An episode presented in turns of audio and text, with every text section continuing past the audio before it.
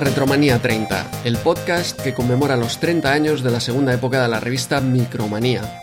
Este mes repasaremos el número 55, extra de Navidad, de 120 páginas y 375 pesetas, correspondiente a diciembre de 1992.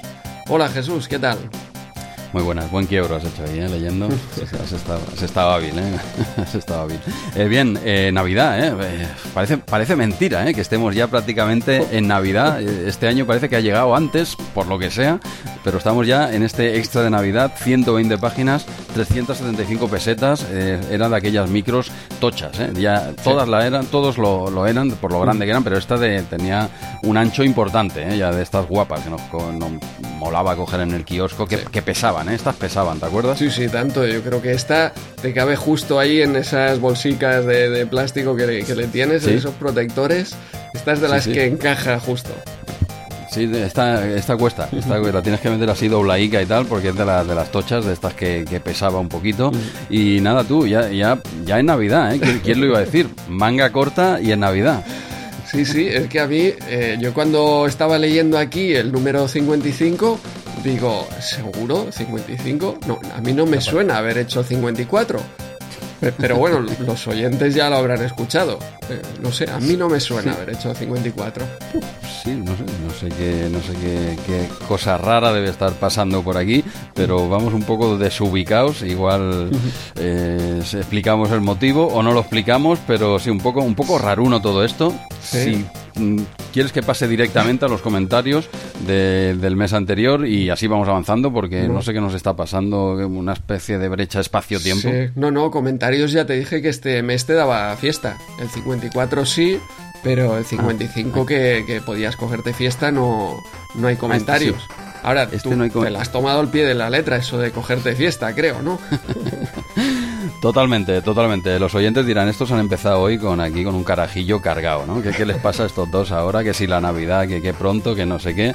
Eh, chicos, oyentes, estamos grabando este programa día 20 de octubre. Eso es. Ojito.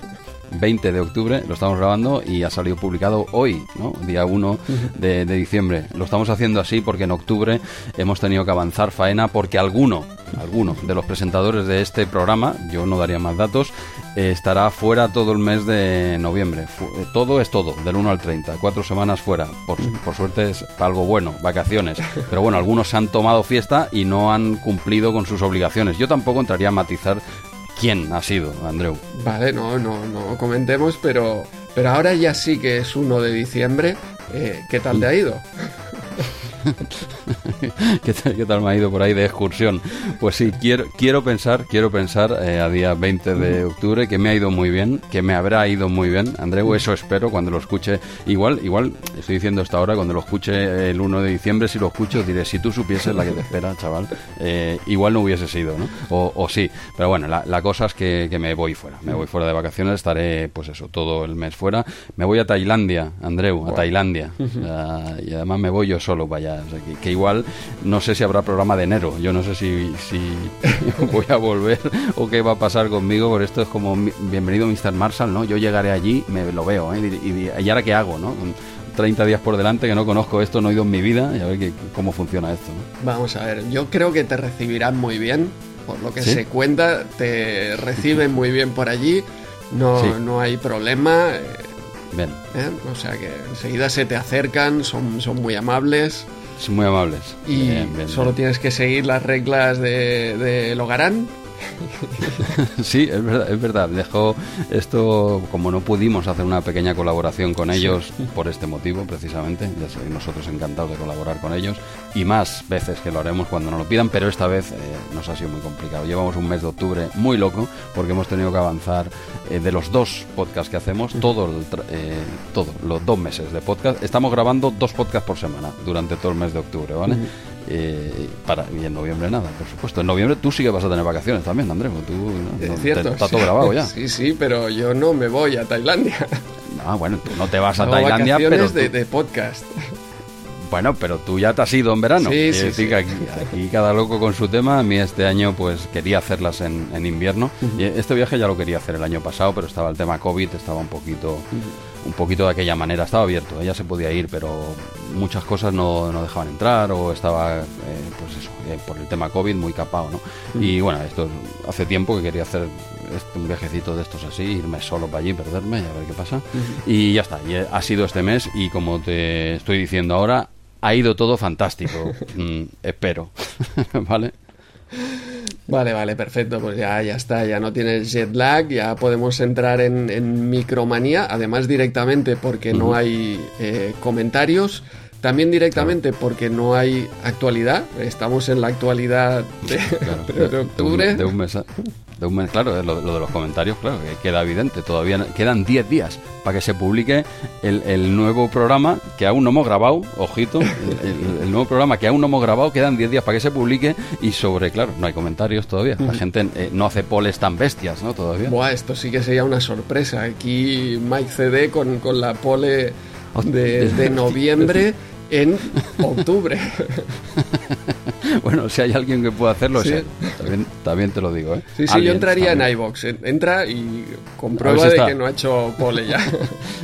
sería, muy brutal. Pero sí, sí, claro. Eh, vamos a, pues vamos ya directamente a por faena. Por eso no tenemos comentarios esta vez. Ya para el de enero sí que haré un pequeño resumen como en verano, como como cuando hacemos el parón de verano porque otros se han ido de vacaciones. ¿vale? Aquí, ¿eh? cada uno lo suyo, pues, pues sí, en, enero ya haré un, a coger un poquito de resumen y tendré que meter dos meses en uno, como, otras veces, y, ya está. Y, esta, y de actualidad, pues no ha habido novedad en este, en este mes de noviembre, no ha habido novedad a nivel de videojuegos, no se ha movido nada, ¿no? Sería el resumen, ¿no? Sí, bueno, está esta novedad, ¿no? del especial PC Manía número uno en, en MS2 Club que no, no pudimos esta vez eh, estar presentes, no pudimos acompañarlos como sí que hicimos para aquel OK PC número 2, que lo pasamos fenomenal. Supongo que eh, nos hemos perdido la fiesta de, ese PC Manía número 1, pero que bueno, que igualmente lo recomendamos desde aquí a todos los oyentes. Y, estamos a 20 de octubre que todavía no se ha grabado, pero entendemos que probablemente ya se haya publicado cuando, cuando escuchéis esto. Sí, seguramente estará publicado o estará... No, no, seguro, seguro que tiene que estar publicado porque graban ya la semana que viene. Sí, sí. O sea que recomendación, es, de los pocos podcasts que podemos recomendar sin haberlo escuchado. Y, aquí, y, no, y no nos equivocamos con esta gente. seguro que es un, un, pedazo de programa, además que ha ganado enteros con la ausencia nuestra, Andreu. Es un programa que, que, ya, de por sí prometía y además no vamos tú y yo, pues oye, pues tiene que ser de, de 9-10. Sí, les hemos hecho un favor en realidad. sí. A ver, igual nos han cubierto con, con, no sé quién, quién sabe. O bueno, también igual es verdad, ha ido el que realmente hace las crónicas, quizá este Jordi Sureda por allí. Eh, exacto, exacto, el, el, prota de los últimos meses, el, no sé si ya el eh, tema judicial cómo va, porque la cosa ha ido avanzando, yo ya me he quitado en medio, sabemos, sabemos que yo no tengo nada que ver con temas Shadowlands, eh, Jordi, temas Shadowlands, Jordi, yo y tú, los dos, tú y yo, más bien, eh, somos víctimas. Somos víctimas de, este, de, esta historieta de Jordi que nos, que nos ha liado. Nos ha liado y bueno, que, los jueces decidan. Muy bien. Pues, pues eh, nada, oye, eh, como no tenemos comentarios, no tenemos nada, pues yo casi que le daría caña a la revista, no sé que te dejes algo en el tintero antes de empezar ya a, eso, a repasar este número 55 extra Navidad. Vamos, vamos a ello, que, que son 120 páginas, Jesús Pero bueno, antes de comenzar, recordaros que podéis enviarnos todos vuestros comentarios y anécdotas al correo electrónico rm30podcast.gmail.com o pasaros por la cuenta de Twitter, arroba rm30podcast, para seguir toda la actualidad de la revista Micromanía Segunda Época. Y recordaros que también estamos disponibles en Spotify. Eh, ahora sí, Andreu, dale al play. Cargamos Retromanía 30.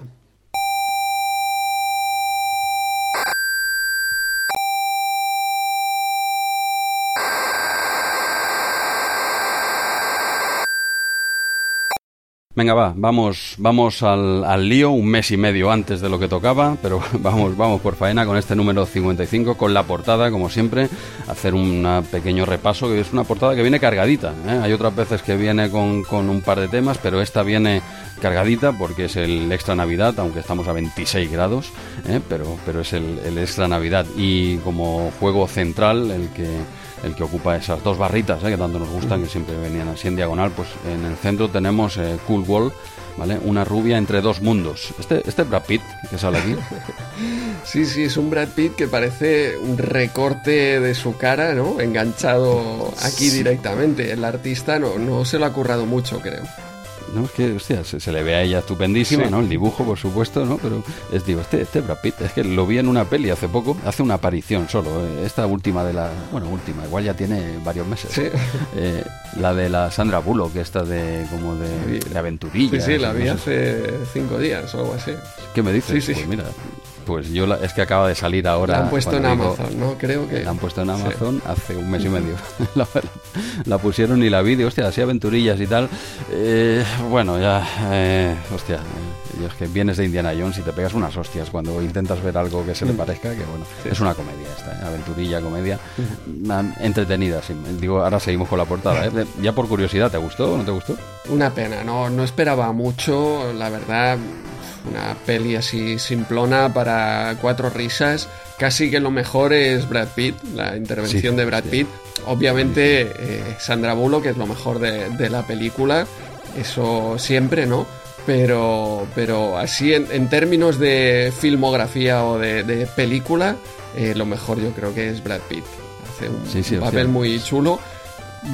Y, y además que vengo de verlo en Bullet Train, que es, esa peli me volvió loco. Hostia, es no la he visto, buenísima. ¿No? la has visto? Hostia. No, no, la, la tenía ahí en la recámara, todavía, todavía no la he visto, pero le tengo, le tengo ganas. A mí este tío me encanta. Uf, eh, me encantó esa peli. Es, es- es un divertimento absoluto. O sea, una locura increíble, no, muy, muy divertida. Muy, muy divertida. Yo Sí, creo, eh, no sé, me encantan las pelis así, ¿no? No se toma nada en serio y, y es diversión por diversión, sin, sin parar. Y también aparece cameo de Sandra Bullock, aparte que es la voz eh, digamos, de, de la jefa que va hablándole todo, todo el rato por teléfono.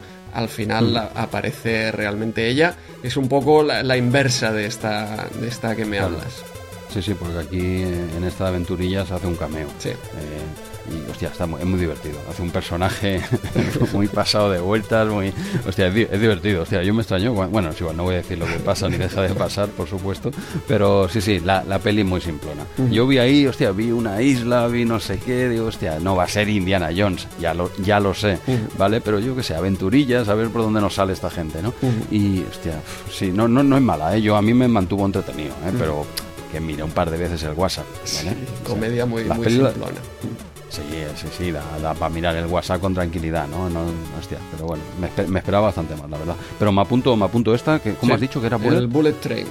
Bullet Train, sí, pues esta es verdad, la tenía y se me había pasado un poco, tío. Pues está disponible en alguna plataforma. Diría que no, yo creo que esto se estrenó en probablemente en agosto, a principios de agosto, y, y debe estar todavía solo de, digamos, de alquiler. No, no está disponible en, en streaming gratis o con, con el abono, no está disponible en ningún sitio.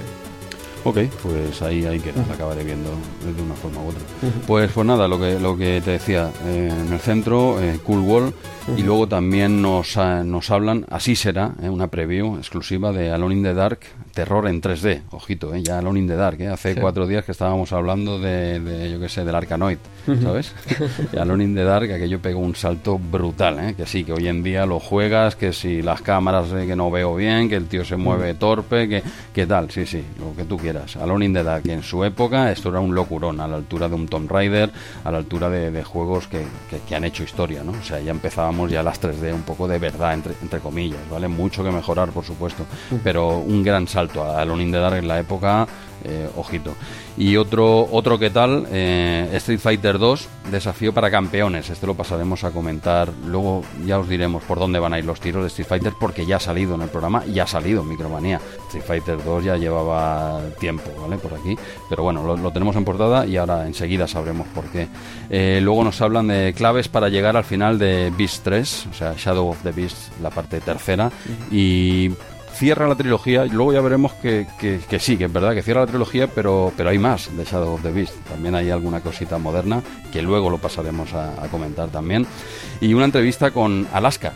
Curioso esto, que lo pongan aquí, no por la entrevista con, Alaska, por supuesto, ¿no? pero que, salga así en portada, en grande, bueno, a un lateral, dijéramos. ¿eh? La vida es como un videojuego, dice. Bien, bien traído, Alaska, bien traído. pues bueno, eh, te lo pone. Sí que había, entrevistas han, habido muchas, ¿no? Pero me, sorprende un poquito que salga en portada, me parece fantástico. ¿eh? ¿Y qué, nos hablaban más? Por aquí del, del SIRGRAPH 92, la exposición de imagen por ordenador, y luego un informe CD-ROM ¿eh? de 100 títulos imprescindibles. ¿eh? Luego nos hablan de otros juegos que aparecen en la revista, como Salmon Challenger, ROM, eh, Litter Good. ¿Este cuál es? ¿Goodes? El este Leather Goddesses of Phobos. Ah, el de Phobos 2. Vale, este no llego a jugarlo. Pero bueno, nos hablan un poquito de juegos que van a salir en, en, este número. Pues nada, ¿qué, quieres comentar de esta portada? ¿Qué te parece? Bueno, la verdad es que contrasta mucho, ¿no? El, este dibujo aquí de, de Brad Pitt bastante cutre con al lado Kim Basinger espectacular el, el dibujo aparte de, de ella. ¿eh? Pero ya sí que es dibujo, es caricatura y lo de él pretende ser una imagen real extraña, es un poco raro, ¿no? Sí, sí, un poco, un poco raro. Eh, sobre Alone in the Dark, mm, bueno, ya, ya veremos. Aquí es una sí será. Nosotros ya lo analizaremos un poco más adelante, pero en todo caso hay todo un especial en MS2 Club que le dedicó Cal a, a este hito del videojuego. Mm, Street Fighter, el megajuego, nos vamos a poner de aquí un momento con él. Y, el resto de cosas ya yo creo que ya irán, irán saliendo. Ya irán saliendo. otra vez, vamos a hablar otra vez de Street Fighter. Ahora me lo explicas. es, que sale y no, no puedes dejarlo pasar, aunque sea brevemente. Es que es, es el megajuego. Siempre hemos hecho el megajuego aquí. Siempre, siempre hemos hecho el megajuego. Y mira, si te parece bien, te doy paso ya, que creo que lo encarabas tú, el megajuego, precisamente Street Fighter 2. Pero explícanos un poco, ¿por qué sale a estas alturas de la película Street Fighter 2 como megajuego? Un juego que lleva ya que un añito mínimo dando vueltas por, por ahí, que, que hemos tocado aquí en RM30 su versión arcade. Eh, también hablamos un poquito de, ¿Cuál era la de Super Nintendo? ¿Cuál es la que Bueno, porque, porque que cuando salió el arcade ya aprovechamos y hablamos, yo creo, de, todas las versiones. Eh, la verdad es que yo no recordaba que Micromanía pusiera como megajuego un juego de, consola. Así que no, no recordaba para nada que Street Fighter 2 había estado aquí como megajuego. Por eso esa vez ya, ya lo explicamos eh, todo. Aquí titula Mejor que la máquina original, entiendo que se refiere mejor que Street Fighter 1, por supuesto. máquina original, hostia, bien traído, porque claro, que la máquina original, original te refieres al 1, claro. no será la original del 2. Eso es. Porque, porque no. Sí, sí. La verdad es que, bueno, vamos a hablar aquí del juego de, Super Nintendo, que sí, que lo hemos dicho muchas veces, que para nosotros era idéntico a la máquina o incluso mejor pero, pero que en realidad hoy en día cuando puedes ponerlo uno al lado del otro, eh, el juego de Super Nintendo es espectacular y no le pongo ninguna pega a ese juego, ninguna pega, pero, pero sí que se nota que, la máquina era, era superior, obviamente. Mm, aquí eh, entiendo que, lo que preguntabas, Jesús, hablan de Street Fighter 2 porque es la conversión. Ya hemos visto como megajuego otras eh, conversiones eh, pero, pero es que esta es, yo creo, especial. Yo creo que Street Fighter 2 en particular, eh, no, el, no el 1, pero sí el 2, es ese juego de lucha uno contra uno que nos volvía locos a todos y que supuso toda una revolución. Porque sí que hay gente que le gustan los eh, juegos de combate uno contra uno, todos ellos. Hay a quien le gusta mucho Mortal Kombat, hay quien es más de SNK que de Capcom, eh, los hay de, Fatal Fury, los hay de King of Fighters, etc. Pero todos, yo creo que absolutamente todos éramos de, Street Fighter 2. Eh, el resto podía ser me gustan, también juego o me gusta más que Street Fighter 2 en general, pero yo creo que el que el que hemos probado todos, el que hemos quemado todos, ese que nos salen los los golpes especiales sin mirar las instrucciones, ese es Street Fighter 2, yo creo, eh, esa revolución. Totalmente, sí, sí. Y aquí, sí, sí, como bien comentabas, es curioso que A ver, aquí pone eh, en preparación y pone para los sistemas que va a aparecer esta adaptación arcade, eh, pero como bien dices, lo que hablan Micromanías de Super Nintendo, las capturas son de Super Nintendo, pero está en preparación, ¿eh? aquí dice en preparación para Atari, Amiga, PC, Spectrum, Spectrum, Amstrad, Commodore, como 364, entiendo. Y, sí, sí, era claro, por eso lo ponen como megajuego, ¿no? Un poco, poco traído con pinzas, ¿no? Un juego que ya habían tratado bastante, que hemos tocado aquí nosotros. No vamos ahora a extendernos en, en, su, pues, en sus detalles, ¿no? De este luchador, el otro. Es un juego que ya hemos hablado aquí, tampoco nos queremos repetir demasiado, pero lo sacan pues por eso, porque es la adaptación a otros sistemas de ese arcade que ya habíamos hablado. Y aquí se cogen, sí, posiblemente, bueno, no, me mojo aquí, digo, ¿es la mejor, ¿es la mejor adaptación de Street Fighter 2, sí o no? La de Super Nintendo te hablo, ¿eh? Clara, para mí claramente es, la mejor. Eh, comparado con todos estos otros sistemas que ahora lo vamos a comparar a, contar a, eh, continuación, obviamente es la mejor. Eh, en el momento la gente de Mega Drive decía que sí es mejor el de Mega Drive porque era el Super Championship Hyper Fighting 2 no sé qué, etcétera. No lo sé, yo poniendo uno al lado del otro, ostras, eh, para mí el de, el de Super Nintendo es el, es el mejor. Y ojo que estamos hablando de esa primera versión, porque en Super Nintendo también luego llegaron todas esas versiones, que sí, el Hyper Fighting, etcétera, que, que bueno, no hacían más que incrementar la velocidad, poner algún personaje más eh, jugable, etcétera.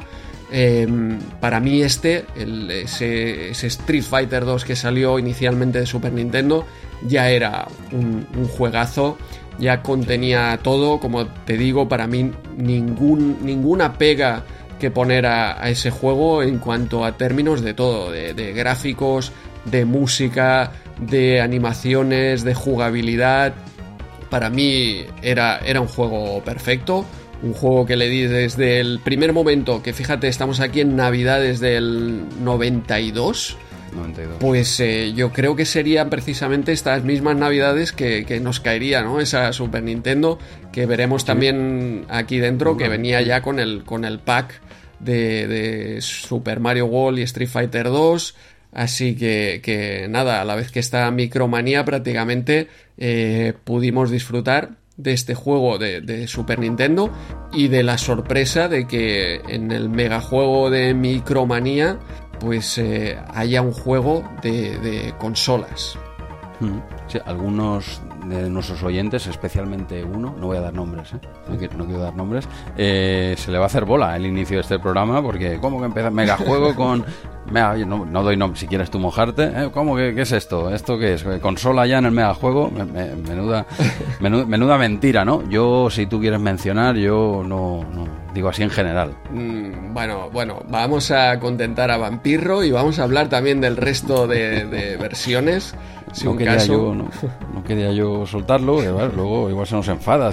Pero sí, sí, Vampirro, precisamente por eso, ¿eh? pues yo he pensado en ti, sabía que Andreu iba a hablar un poquito por encima porque ya lo hemos tocado, como bien habéis escuchado, de la versión de Super Nintendo. Eh, por cierto, suscribo todo lo que dice. ¿eh? Yo para mí también es la mejor versión con la que, para, para mí, para mí, Segueros, calma, digo para mí, ¿vale? Yo la disfruté muchísimo y si hubiese tenido una Mega Drive, pues estaría defendiendo el discurso de que el mejor es el de Mega Drive, por supuesto, y, ya está, ¿no? Pero yo lo, gocé mucho en, Super Nintendo y es lo que comentabas un poco, ¿no, Andreu? Que es ese juego de un género que aunque no es el mío, no lo ha sido nunca, ni lo va a ser, el género de las luchas y, tal, no es mi género, pero, pero vamos, este, por aquí pasamos todos. Por aquí esto era como un embudo, por aquí pasábamos todos, ¿no? Y encantados. Y, poco más he tocado yo así de luchas y tal, ¿eh? Ninguno le he dado tanta caña como a este Street Fighter 2, precisamente en Super Nintendo. Pero bueno, eh, viendo que Se, iba a calentar demasiado, digo, oye, vamos a hablar, aunque sea por encima, de la adaptación que hubo para 2, ¿eh? para MS2 de, de este juego. ¿Qué te parece, Andreu? Pues a mí eh, me parece justo eh, la, diferencia de siempre de, jugar a arcades en PC o jugar en consolas. Siempre, vamos a ver, en la época, ¿eh? Es lo que te iba a decir. En la época, ahora, no, ahora, no. tiene nada que ver, pero en la época... A pesar de que el PC pues tenía, ostras, tenía un poder gráfico importante, el Super VGA, y, y tenía un procesador mucho más potente que las consolas, etcétera. Pero todos los juegos arcades, ya sean plataformas o sean juegos de lucha, etcétera, se veían más toscos en, PC. Y este, bueno, este es un, es un caso clarísimo de, de, falta de frames de animación, de... no lo sé, no lo sé, pero es una sensación muy extraña jugar a este, a este juego en, en PC. Sí, sí, así es, así es. Aunque el PC, evidentemente, hablamos de hace 30 años, ¿vale? Eh, los juegos arcade se le atragantaban en esta época, en esta época, ¿vale? que, yo, que yo tengo PC, que ahora no tengo... Con, yo, de hecho, no tengo consola. Yo juego todo en PC, yo soy pecero, ¿vale? Pero en, pero en esa época había mucha diferencia. Y, y como bien dices, aquí tienes un ejemplo clarísimo con ese Street Fighter 2 en Super Nintendo y Street Fighter 2 en, en MS2, ¿no? O sea, es, que, es que brutal. Y mira que los gráficos dan el pego.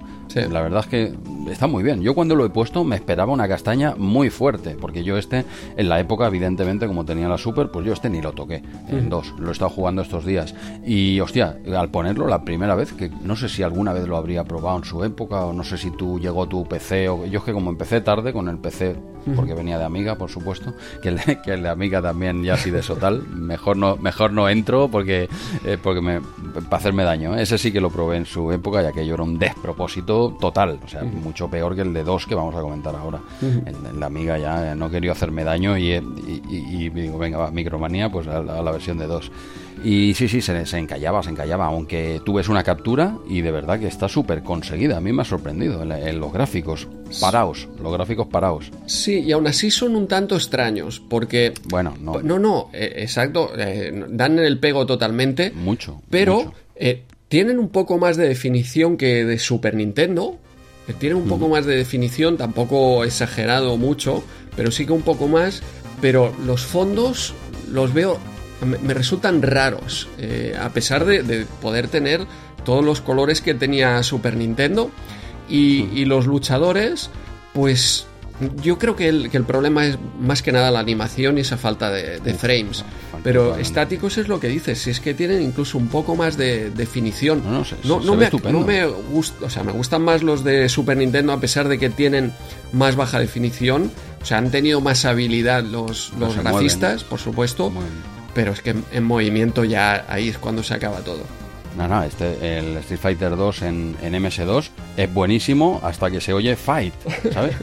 a partir de ese momento el juego es una castaña, ¿vale? Ah, pero hasta ese punto flipante. Incluso te diría que tiene esa intro arcade ¿eh? de los dos luchadores pegándose en la calle y tal, con el aviso ¿eh? de los, los vencedores o los ganadores no toman drogas, ¿eh? esto que no salía en arcade, eso no está en Super Nintendo. O sea que el juego empieza estupendo con unos con, la intro del, del, arcade, con unos gráficos que dices, oye, oye tal, el sonido, bueno, el sonido si tenías unos un blaster aún bien, o sea que tú hasta ese punto dices, madre mía, pues esto, esto es mejor que el de Super Nintendo y espérate que no sea mejor que el arcade, espérate. ¿Vale? Tú ya te digo, todo esto dura hasta el fight, ¿vale? Y ahí empieza, ahí empiezan los lamentos y empezamos a hacernos daño. Y es ese movimiento en el con falta de frames, eh, lento, depende del ordenador tuvieses, por supuesto, este, si no tengo mal entendido, requería un 386. Sí que he leído por ahí que con un 286 haciendo trampas era, era infumable, pero se podía llegar a ejecutar, pero aquello era infumable. Eso era para hacerte una foto con carrete, ¿eh? los selfies de la época, y llevarla a clase. Es decir, mirad lo que tengo en casa, ¿no? Pero no se podía jugar, ¿vale? O sea que requería mínimo un, un 386. Este juego, la versión de, de arcade, eh, salió junto al Street Fighter 2 Turbo de NES. Junto me refiero en el tiempo, que prácticamente salieron a la vez en el 93. La versión de, de 2 salió con este, coincidió en el tiempo, sin más, como curiosidad, ¿no? Si no recuerdo mal, creo que se juega solo con dos botones. ¿Esto me lo puedes tú mm, asegurar o verificar? Pues eh, no lo sé. Yo estaba jugando y lo que sí que tenía dificultades para saber cuál era el de patada y el de puñetazo y me hmm. iba pareciendo como que a veces se cambiaba. No sé si depende del movimiento que hagas. Hostia, eh, cambiaba automáticamente. Sí que me resultó un poco extraño aquello que primero pruebas puñetazo, patada, y luego cuando empiezas a hacer los Hadoukens y tal. Pero, pero no encontraste diferentes botones para puñetazos. Sí, sí, yo dos, creo que es de como mínimo dos. Eh, seguro. puñetazo y patada. Eso, eso seguro pero no sé si, si, si a veces, o sea, ya, ya no sé, ¿eh? pero no sé si eh, el que pensaba al principio que era puñetazo, luego me empezaba a hacer patadas. era un poco extraño, pero sí, como mínimo dos eh, botones había. Dos, quizás sea solo dos, ¿eh? o al menos yo no he encontrado. No, no hice más, exacto. No, no probé más porque además jugué con teclas y quizá uno fuera también, el, el, enter y el otro el, la barra espaciadora o, hmm. o el control, ahora no recuerdo. Sí, sí, a mí, a mí yo también lo jugué lo he probado así rápido, ¿eh? tampoco te digo, he hecho varias partidas porque es que jodido. Eh, y sí, sí, yo creo que es de, tendría que verificarlo descargando la, el manual, cosa que no he hecho. Pero es posible que sea solo de dos jugadores. También me hizo una cosa rara que es que a veces eh, cuando bajabas, agachabas al jugador, se quedaba abajo. Tenías que darle el botón de arriba para subir. Pero esto me lo he hecho a veces, otras veces no. ¿Vale? Digo, ah, vale, que en dos eh, tú le das una vez y se queda abajo, pues vale, muy bien. Y luego en otro combate, pues no, pues ahora resulta que no. Hay veces que tiraba para arriba como un muelle, como es el que hace en Super Nintendo, en arcade, y aquí le dabas una vez y ya se quedaba. A veces sí, a veces no, ¿vale? Eh, por lo que he leído y lo he intentado, y yo creo que es así, eh, no tiene ese efecto espejo, dijéramos. No, no puede haber un Ryu versus Ryu.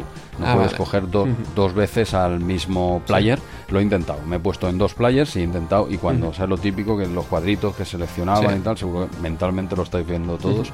Pues cuando un cuadro encajaba con el otro, pues se ponían los dos junticos y, cambiaba el color del traje en uno de los jugadores, ¿no?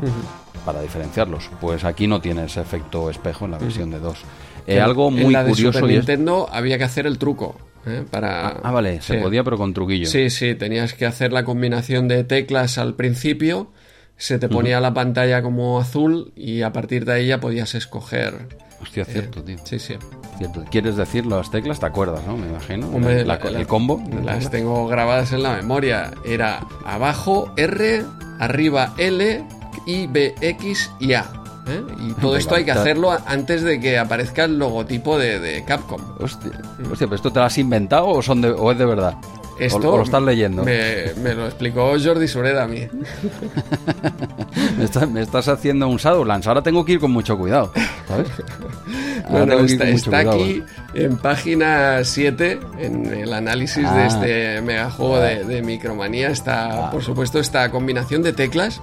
Vale, ya lo veo, ya lo veo. Pero es que yo no entiendo, compraba Micromanía siempre y no las tengo guardadas y no recuerdo el análisis de este de este eh, Street Fighter 2 como megajuego.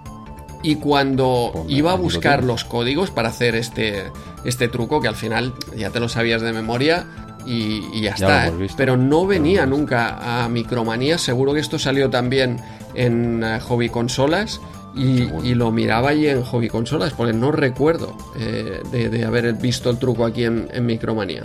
No, no, sí, cuando estuvimos haciendo los resúmenes apresurados, por lo que sea, eh, sí, sí, digo, ¿cómo que mega juego Street Fighter 2, además de Super Nintendo? Esto, ¿Qué es esto, no?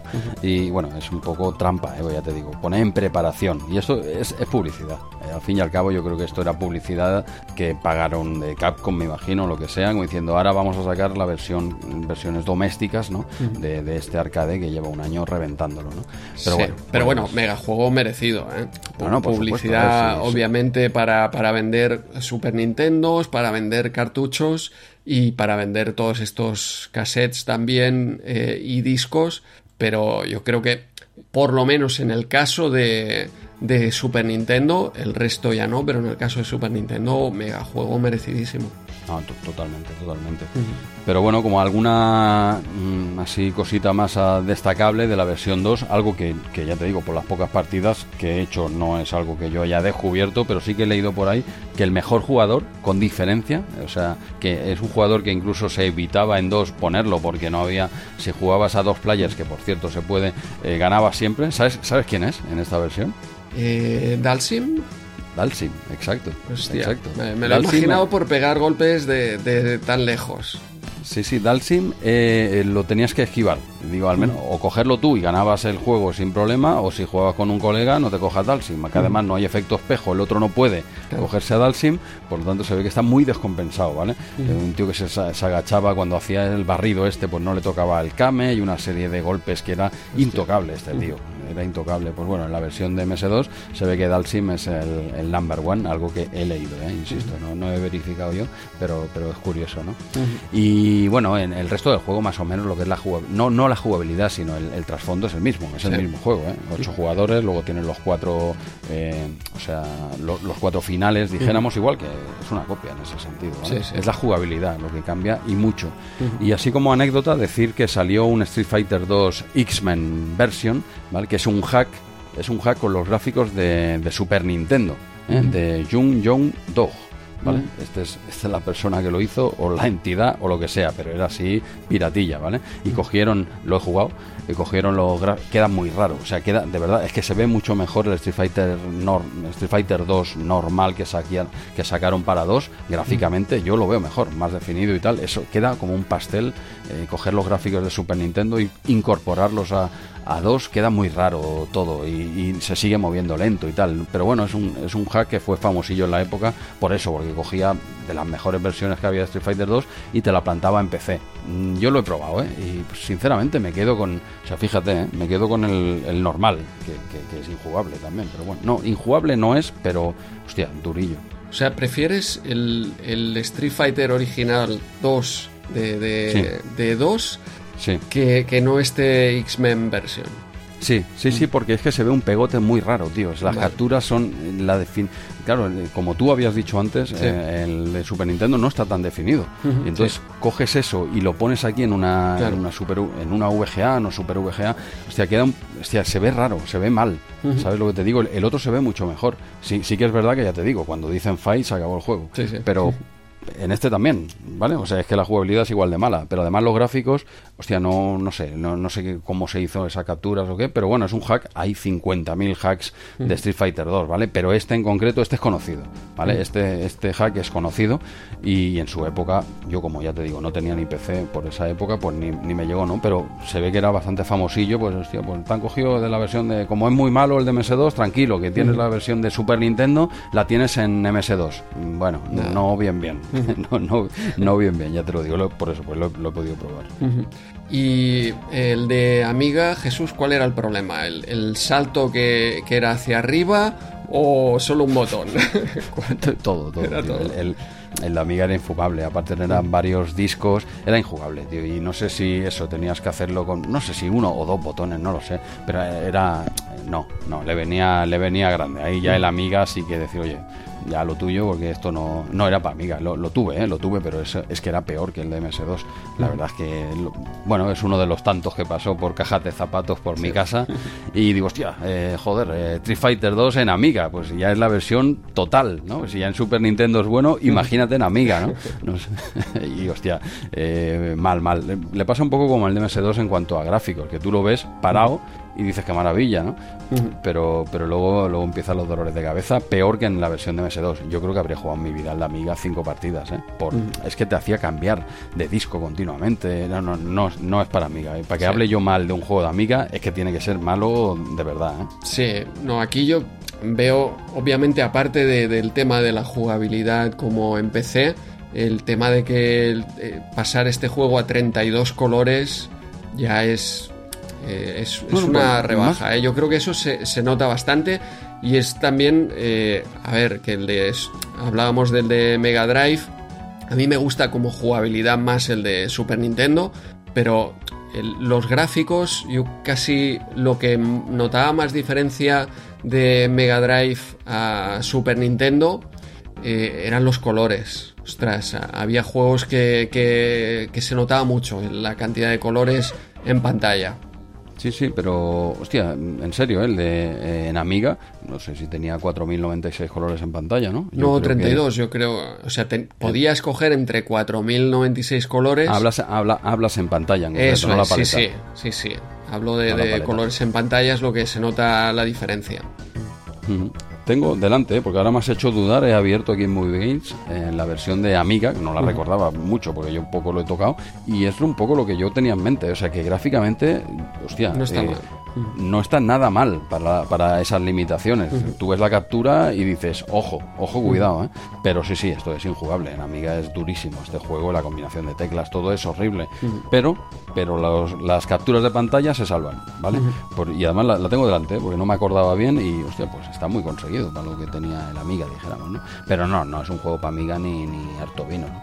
Pero, pero bueno, eh, Street Fighter 2 en, Sí. en MS2 pues tuvo, por ejemplo, la, la versión de Champions Edition, porque la que hemos comentado ahora es de, de World Warrior, pero la versión de Champions Edition no llegó a salir en, en MS2, sí que en muchos otros sistemas, pero en MS2 no llegó a salir, y las que sí que salieron eh, para MS2 también ya fue el Super Street Fighter 2 Turbo, esto lo tuvimos en el 95, y luego Super Street Fighter 2 en el 96. Se me hace raro que en el 95 apareciese el Super Street Fighter 2 Turbo, y esto según Movie Games, ¿eh? y, y aquí en el Super Street Fighter 2, pues en el año 96, ¿no? O sea que hubo, hubo más Street Fighter 2 en PC, pero bueno, hasta que no evolucionó un poquito el PC a los tochos, ya no te digo de hoy en día, pero sí más evolucionados, pues evidentemente eran juegos un poco justitos, sobre todo este Street Fighter 2 en, en MS2, eh, ya lo hemos hablado que durillo, durillo. Pero bueno, al menos eso, pa- por no repetirnos y volver a hablar del arcade, Super Nintendo y tal, que hemos querido profundizar un poquito más en esa versión de MS2. No sé si tienes alguna cosita más que añadir o qué. Mm, Nada más que, bueno, en breve tendremos eh, Street Fighter 6 y que, Seis, que ya. aparentemente aquí ya hay cambios. No sé si esto va a ser un sandbox, vas a ir paseando por ahí y escogiendo peleas, no lo sé. Hay, hay muchísimas novedades con este Street Fighter 6 que, que saldrá en breve, creo. Que está ambientado en Barcelona, quizás. Vas andando, ¿no? Digo, pues, No es, no tan, calle. no es tan difícil, es menos peligroso. Menos peligroso, vale, vale. Pues digo, porque habrán empezado por una ciudad más suave, dijéramos, ¿no? Y Sí. luego ya en el 7, ya el, el bombazo total, eh, Street Fighter, Street Fighter 7 en Barcelona Edition. Eso puede ser muy tocho, ¿eh? También. Sí, sí, ahí, bueno, eh, ni con Dalsim. Ni, ni, Gold, ni Gold Dancing, sí, sí, no, está, está la cosa poniéndose guapa, tío.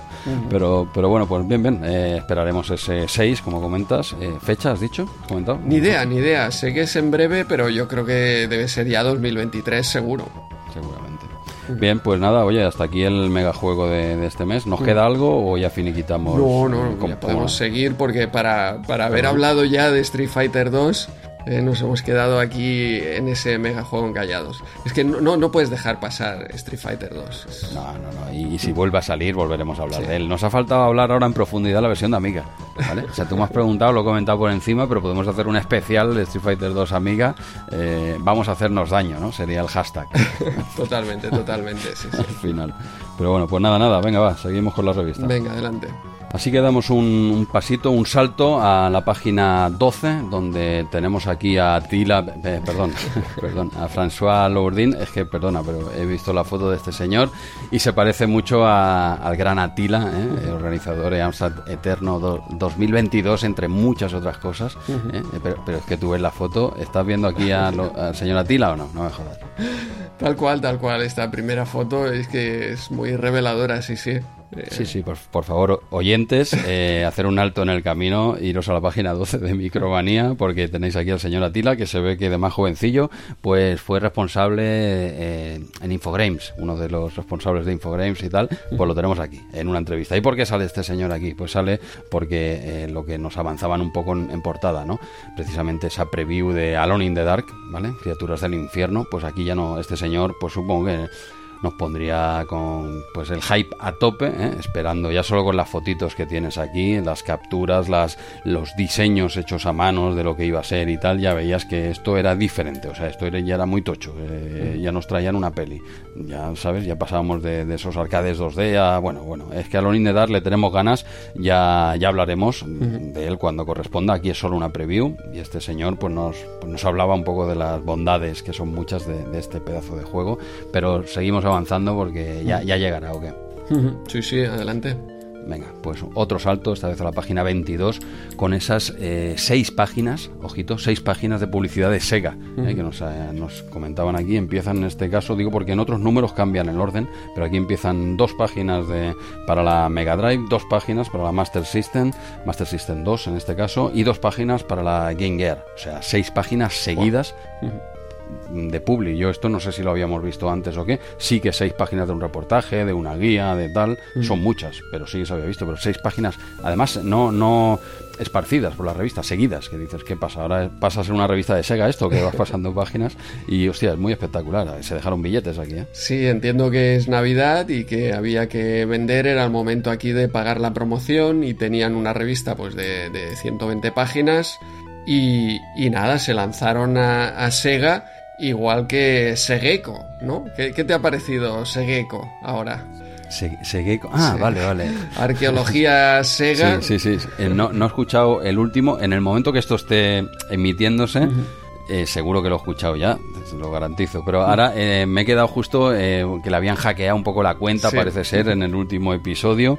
Y ahora, ahora toca un poquito de un poquito de Sega. ¿Se ha vendido a, al enemigo este señor o qué pasa? ¿Tú, ¿Tú ya le has dado caña o cómo va esto? Sí, sí, sí, lo, lo he escuchado y, y bueno, eh, más de lo mismo, ¿no? Como decías tú, esto es Wikipedia. Pero ahora sí, ha buscado sí. Sega y, y, ya está. O sea, seguimos con la misma dinámica de, de, leer Wikipedia, pero esta vez lee cosas de Sega. ¿Sería esto la eh, diferencia? Tal cual, tal cual. Pero, pero... esta vez has sido tú el que has apretado. Luego esta vez vos soy yo. yo. Vale. Pero, pero vale. bueno, fíjate, él por lo menos es el original. Porque venimos nosotros aquí, tenemos seis páginas también de Sega y hoy va a ser un episodio muy de Sega, como vamos a ver a continuación. ¿eh? O sea que, que, nosotros vamos haciendo aquí seguidismo de, de arqueología Nintendo. Sí, siempre, siempre. De que hable de lo que quiera este tío, que lea, que no lea, que igual, igual no es del todo cierto, ¿eh? que lea Wikipedia. A mí me han llegado rumores, yo no los quiero creer. Yo creo que este tío se lo ocurra y mucho, pero bueno, son cosas que tú vas a comprar el pan, cosas que y se escuchan en la calle. Es un, es un run run que hay en las calles, ¿eh? en las peligrosas calles de Barcelona, pues, pues también se, o sea, se escucha este run run, ¿no? Pues, pues nada, oye, eh, le daré, le daré caña, por supuesto, a, a este, ¿cómo has dicho? Segeko. Segeko, es el alter ego de, de Neko, el que habla ahora de, de Sega. Qué, qué, crack, qué crack este tío. Pues sí, sí, con, con muchas ganas y, y, caerá, caerá prontito, por supuesto. Uh -huh. Pues, pues nada, hasta aquí estas seis páginas tremendas de publicidad de, de Sega que lo, lo, dio todo en este número. Sí, pues eh, seguimos con tres juegos ya de PC y de época PC avanzada y juegos especiales, yo diría, para, para PC. El mercado de los videojuegos estaba cambiando ya se han acabado esos 8 bits o prácticamente se han acabado esos 8 bits, pero es que eh, prácticamente eh, Amiga eh, ya también se está quedando atrás porque vemos aquí Eco Quest, una aventura gráfica de, de Sierra, ya estamos. Esta, eh, no, no, era por, por meterme con, con, Amiga, pero no, es que fíjate. Por, hombre, por, por favor, fíjate ¿por, qué lo ibas, que hay, ¿por qué ibas a hacerlo? Lo que hay aquí, eh, que, que, es eso: PC con EcoQuest, una aventura sí, gráfica de, de, Sierra que para mí me había pasado eh, desapercibida. Luego tenemos The Legend of Kirandia, que veo que también está o estará en Amiga, pero. aquí lo tiene, aquí lo tiene. Sí, sí, sí, Pero, pero son juegos ya muy PC, orientados a, a, PC. Totalmente. Incluso el, el, siguiente, esos archivos secretos de Sherlock Holmes, otra wow, aventura este... gráfica, en este caso de, de Electronic Arts, y, y, un juego muy, muy PC. Es que está, se está transformando el, el mercado, está creciendo el PC, y ahí pues eh, continuará durante los próximos 30 años. Bueno, bueno, pero aún no, aún no está reinando. Va asomando la patita, Andreu, va asomando la patita, decir, oye, estamos aquí y tal, pero Amiga sigue siendo el rey. ¿Qué, qué estamos hablando ahora? Finales del 92 hasta el 99-2003. Amiga estuvo ahí arriba, que te, que te, voy a comentar. Pero, pero sí, sí, la verdad es que ya son juegos, sobre todo por el tema del disco duro, entre muchas otras cosas. Este, eh, precisamente este último que has dicho, en los archivos secretos de Sherlock Holmes, uh -huh. este lo recuerdo, no, no haberlo jugado, ¿eh? pero sí que recuerdo que en la época era como el, el, juego super tocho que ocupaba, no sé si era la friolera de 25 megas. Yo tengo wow. ese dato así en la cabeza eh, que era, que era, una locura, ¿no? 25 megas y tal, cuando los discos duros igual tenían 40. Sí, ¿vale? exacto. Eh, y, y si recuerdo este juego, nunca lo he jugado, ¿eh? pero recuerdo eso y, me, y tengo el dato ese, esa cifra de 25 megas, igual no es así, ¿eh? pero siempre que eh, sale este juego por algún lado, algún podcast y tal, digo, hostia, 25 megas. Y, hoy en día 25 megas te ocupa, no te voy a decir un archivo de Word, ¿vale? Pero, pero yo qué sé, tío, cualquier chuminada te ocupa 25 megas, ¿vale? Y, y, eso era como ocupar todo el... Tenías que vaciar el disco duro para jugar a esto, tío. A un gran juego, por cierto, ¿eh? Tiene una pintaza brutal. Sí, yo no, no lo jugué en la época. Em, era el momento que las aventuras gráficas lo petaban mucho y todos se, se, tiraban a las aventuras gráficas, no solo los eh, creadores Sierra y los que dieron el gran impulso Lucasfilm, sino otras compañías como vemos aquí también, pues Electronic Arts, eh, tirándose hacia las aventuras gráficas, en este caso con Sherlock Holmes, un estilo que, le pega muy bien a las aventuras gráficas. Bueno, mejor que este poco. Realmente Sherlock Holmes parece que está hecho para, para hacer aventuras gráficas de, de, ese, personaje, ¿no? Sí, sí. En todo caso, nosotros no, le hemos dado hoy a este juego. Y si quieres seguimos avanzando porque el siguiente, la siguiente sección ya en página 34 es Maníacos del Calabozo Así que daríamos paso a Calzacat para que nos explique, si de primera mano ya, por un sabio de los RPGs, o, Jesús, ¿te animas tú? ¿Cómo lo ves? ¿Quieres que me lance otra vez o qué? No, no, no, me, no me busques que me encuentras, ¿eh? quiero decir, ahora hacemos aquí, esto como se edita, cortamos un momento, llamo a Jordi, le digo, oye, le digo, lete esto y, y envíeme un WhatsApp, ¿vale? Pero no, no, dejemos a, uno que, sabe de verdad, de primera mano, no de segunda mano. Oye, que yo jugué, que le eché mis horitas al Shadowlands, ¿vale? Le eché mis horitas. Eh, nunca había echado, y esto, esto sí es verdad, nunca había jugado tantas horas, a, bueno, cuatro o cinco horitas a un juego de rol. Esto no se ha valorado, no se ha valorado tampoco. Bueno, este mes si quieres, eh, cuando nos llegue aquí el, archivo, el MP3 de, Cal, pues oye, si quieres lo machacas y lo lees tú exactamente lo mismo y, quedas ahí otra vez como un rey. Me lo, me lo, pensaré, pero de momento pincha el audio original de, del figura de Calzacat y a ver qué nos cuenta este mes. Venga, adelante Cal.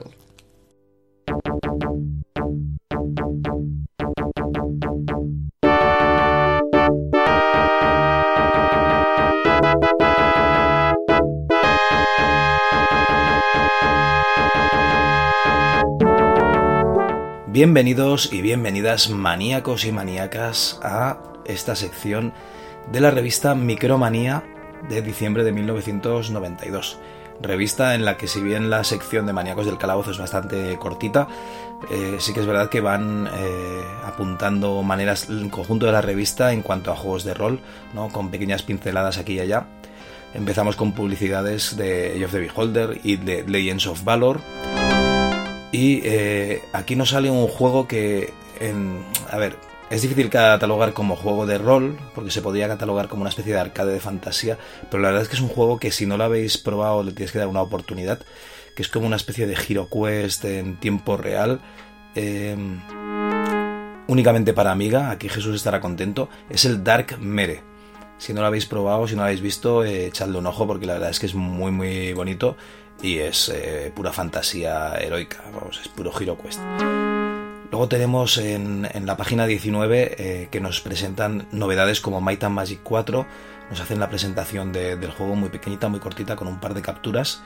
Y recordad que Might and Magic es esa saga en la que los eh, números 4 y 5 se podían combinar en un único juego que ampliaba el mapa de juego, incluso podías obtener un, nuevo final, diferente al del 4 y el del, el del 5. O sea que es uno de esos primeros juegos que aprovechó entregas, eh, digamos, eh, que, se sucedían para añadir contenido. La verdad es que es una de esas cosas que, resultan mágicas en los juegos antiguos, ¿no? Como los típicos eh, comentarios, ¿no? Es que si ponías un cartucho de Konami en la segunda ranura del MSX pasaba tal, pues aquí en el Might and Magic 4 pasó lo mismo con el 5, la verdad es que, que chapó para la gente de New World Computing. Y bueno, en la página 34 ya teníamos lo que es la sección de Micromanía en general. Eh, empezaban a recomendar pues todos esos juegos que habían salido, ¿no? El Stygian Abyss, que es el último Underworld, el Ultima 7, el Age of the Beholder, que dentro de nada sale el Age of the Beholder 2, que si nos va la marcha esta, que tenéis también el Señor de los Anillos 2, las dos torres, que va a salir en breve, que bueno, que aún quedan por ahí, si queréis, el Shadowlands, el Dark Heart of Ukrul, los Elviras, el Ishar y tal, o sea que realmente eh, que había para todos los gustos que había muchos. Dar las gracias para toda esta gente que ha enviado ayudas, incluso dice que hay gente que le envía ayudas en formato de, cómic, o sea, la gente, eh, la verdad es que se le ocurra muchísimo en esta época. Y bueno, da ayudas para juegos como Black Crypt, como el eh, Dragon Lens, no, perdón, Dragons of Flame eh, y, el Shadowlands, por ejemplo. Y por primera vez se incluye una, una novedad. Aquí simplemente en esta sección se ha llamado clasificación que es que la gente podía votar cuáles eran sus juegos de rol favoritos y más adelante esto pues tendrá una directamente será un top en la sección. Eh, empezamos desde el final hacia el principio, o sea, el último juego que se ha quedado fuera del top 5 es el Draken. El número 5 en este número es el Lay of the Beholder. En el número 4 quedaba el Elvira 2, The Jobs of Cerberus. En el número 3, Dark Heart of Ukrul. En el número 2, Bloodwitch. Y por último, no podía ser de otra manera, en el número 1 queda como eh, mejor juego de rol eh, votado por los eh, clientes habituales de la taberna de, Maníacos del Calabozo, Shadowlands. Y bueno, pues dice que en adelante pues queda dos clasificaciones con los votos actuales y los acumulados. Y se despide con estas bellas palabras que son cuando leas esta última línea, todo empieza a dar vueltas a tu alrededor, te desvaneces y cuando te despiertas estás en tu casa leyendo Micromanía. Parece que no ha pasado nada, que todo ha sido un sueño, pero en tu mente siguen sonando esas misteriosas palabras. El próximo mes más. La verdad es que sí, ¿no? Se acababa la fantasía por este mes, pero bueno, seguía en lo que es el juego de rol en la revista, porque sin ir más lejos venía la revista con una guía exhaustiva de lo que lo estaba petando, que eran los CD-ROMs, los compact disc, eso que en nuestro PC si lo teníamos era digamos algo eh, lo último de lo último.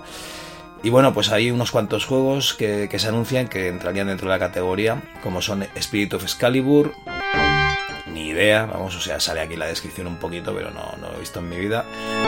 Y una recopilación de, de Origin, que son los últimos 1 a 6 en versión CD-ROM. Oye, pues mira, se iban actualizando los juegos a versiones CD-ROM, cosa que luego veríamos con las aventuras gráficas, por ejemplo, de Lucas y tal. Y bueno, tenemos aquí la sección de John Nexus, que es este, este gran tipo que tenía su sección en Micromanía. Eh, un saludo desde aquí. Y, nos comenta que tiene una, sección de diccionario, pues para que la gente empiece a entender qué, son esos términos novedosos de, de los ordenadores. Y aquí tiene el término RPG, que define como retropropulsivo gastrointestinal, medicamento de similares características al JDR y de parecidos efectos. La única diferencia está en su eh, presentación, que es en forma de cápsulas. Lo que no sabemos es si los juegos de rol, los JDR, serán en forma de supositorio, porque no entraban aquí en la, en la entrada de Nexus, un grande Nexus. Y bueno, por último acababa la revista con ese top, ¿no? Que tenía los 20 primeros juegos y que se había colado el Eye of the Beholder. Justamente yo creo que pega aquí más que, el Shadowlands. A mí me perdonaréis todos los amantes del Shadowlands, eh, sobre todo Jesús, que ya sé que le diste muy duro, diste duro, suave, duro al, Shadowlands, pero este Eye of the Beholder yo creo que la adelanta por la derecha, al menos en esta época. Que puede ser que el, yo que sé, el Dungeon Master sea mejor y tal. Sí, es mejor, seguro. Pero pero Advanced Dungeons and Dragons. No te digo nada más. Venga, muchachitos, un abrazo hasta el próximo mes. Que vaya bien el resto de la revista.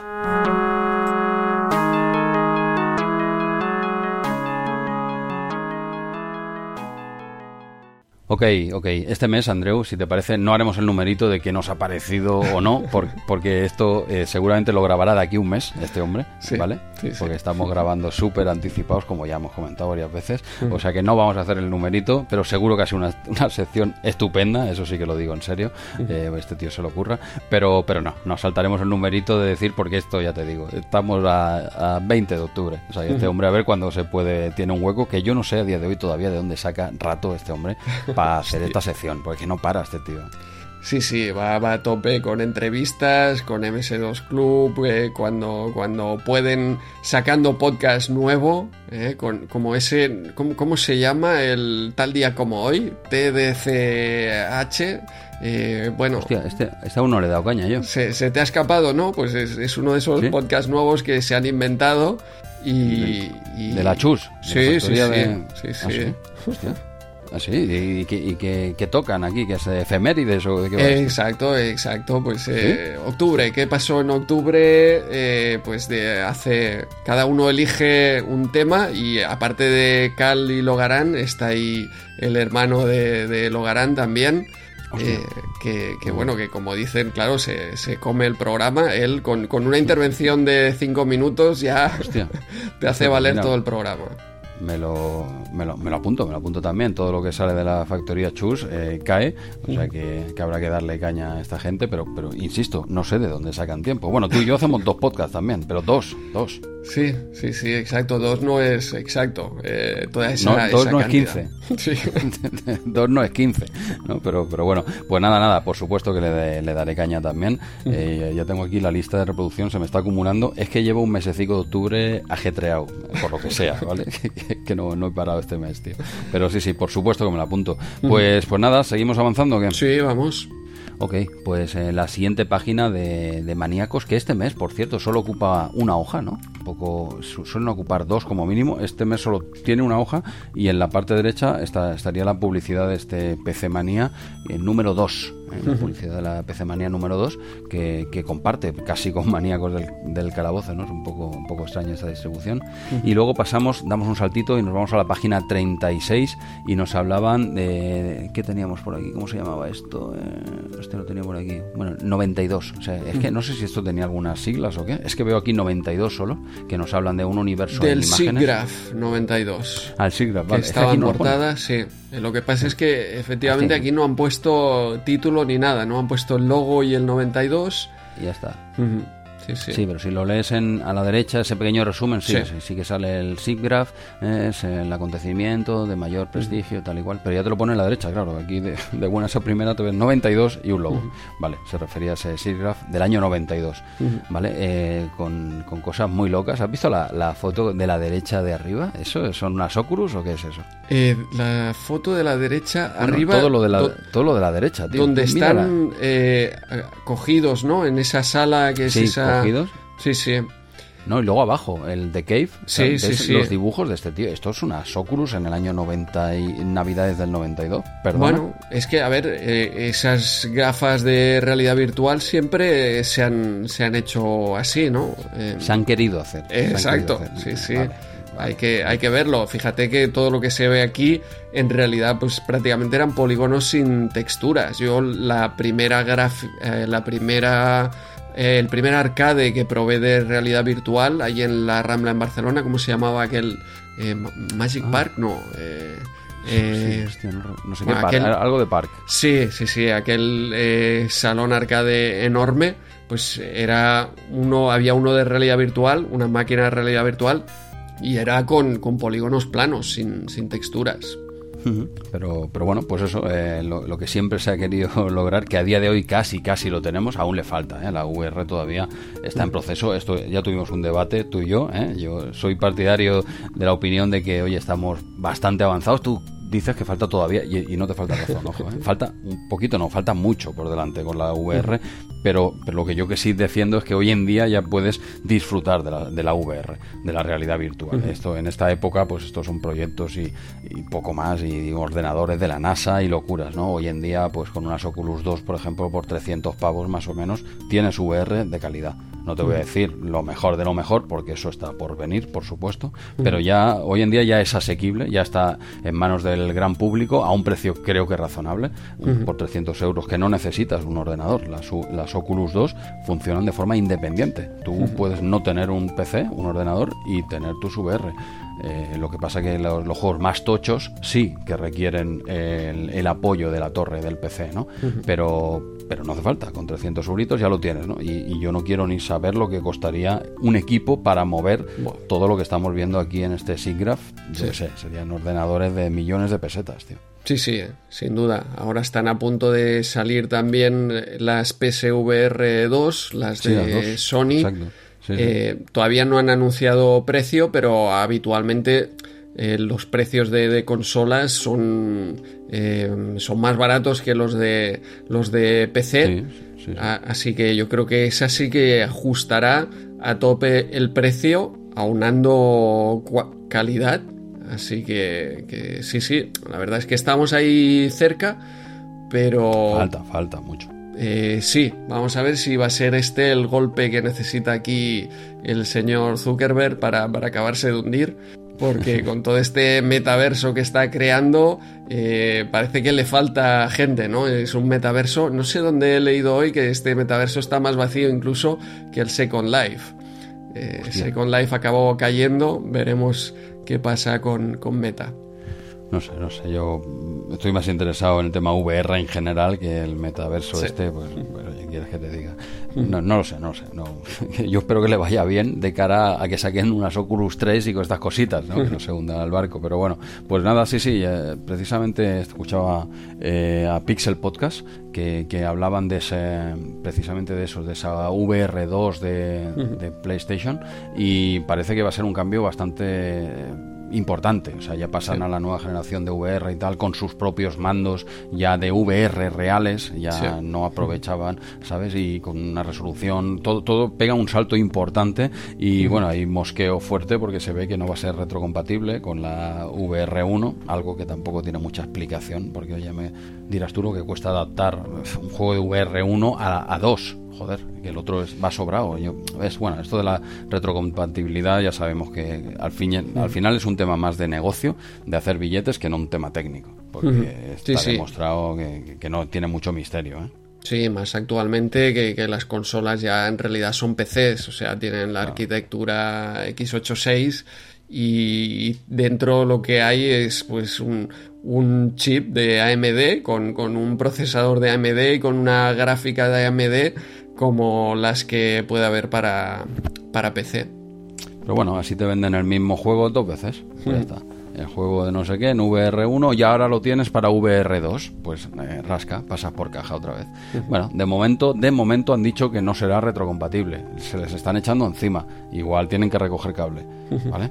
Porque técnicamente es más que factible, ya lo sabemos, y otra, hombre, otra cosa es que me digas, oye, los de VR2 no van a ir en la 1, ¿no? Y que la gente se les eche encima, ¿no? Entonces igual ahí Sony tiene un poquito de razón, ¿no? Pero de la forma, hostia, es lo de siempre. Así te venden el juego, pues una segunda vez, por ejemplo. Pero no, yo no es un tema técnico, eso yo lo tengo bastante claro. Pero bueno, pues pues nada, seguimos seguimos con la revista. ¿o Sí, vamos adelante. ¿Qué toca ahora? Página, página 44, ¿eh? pasamos a la sección consolas, otra vez, más consolas. Hoy no, hoy habrá gente enfadada por ahí, ¿eh? ya verás. sí, sí, es verdad, no, no, no paramos, cierto. No, no, no, no, parecemos aquí Superjuegos 30, a lo, a lo loco. a lo loco.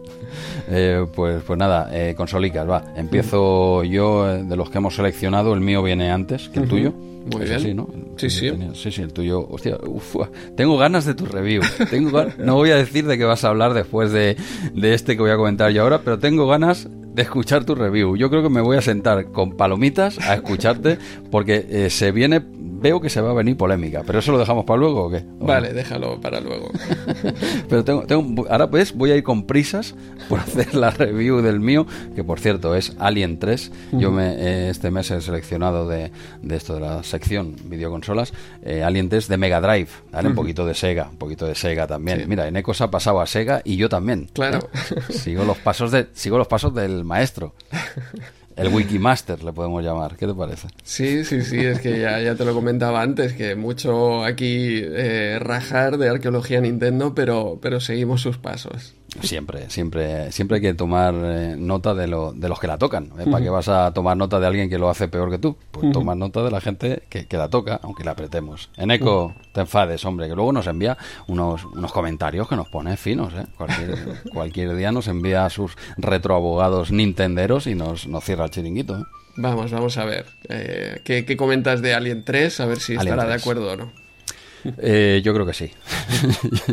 yo creo que sí que, que, va a estar de acuerdo porque este Alien 3, al menos centrándome en las, en las versiones que hay eh, en Super Nintendo y, Mega Drive, ¿vale? También es, lo tenemos en Amiga, en Game Gear y tal, que Master System, eh, ¿vale? está en otros sistemas, pero centrándome únicamente en los 16 bits, que es un poco lo que lo estaba petando en esa época, cogiendo las dos referencias de Mega Drive, que es la que hablan en la revista y la que he seleccionado yo, y luego también he probado, por supuesto, la versión de Alien 3 en Super Nintendo. ¿Por qué? Porque es que son muy diferentes. Son casi dos, son juegos, eh, prácticamente dos juegos casi distintos completamente.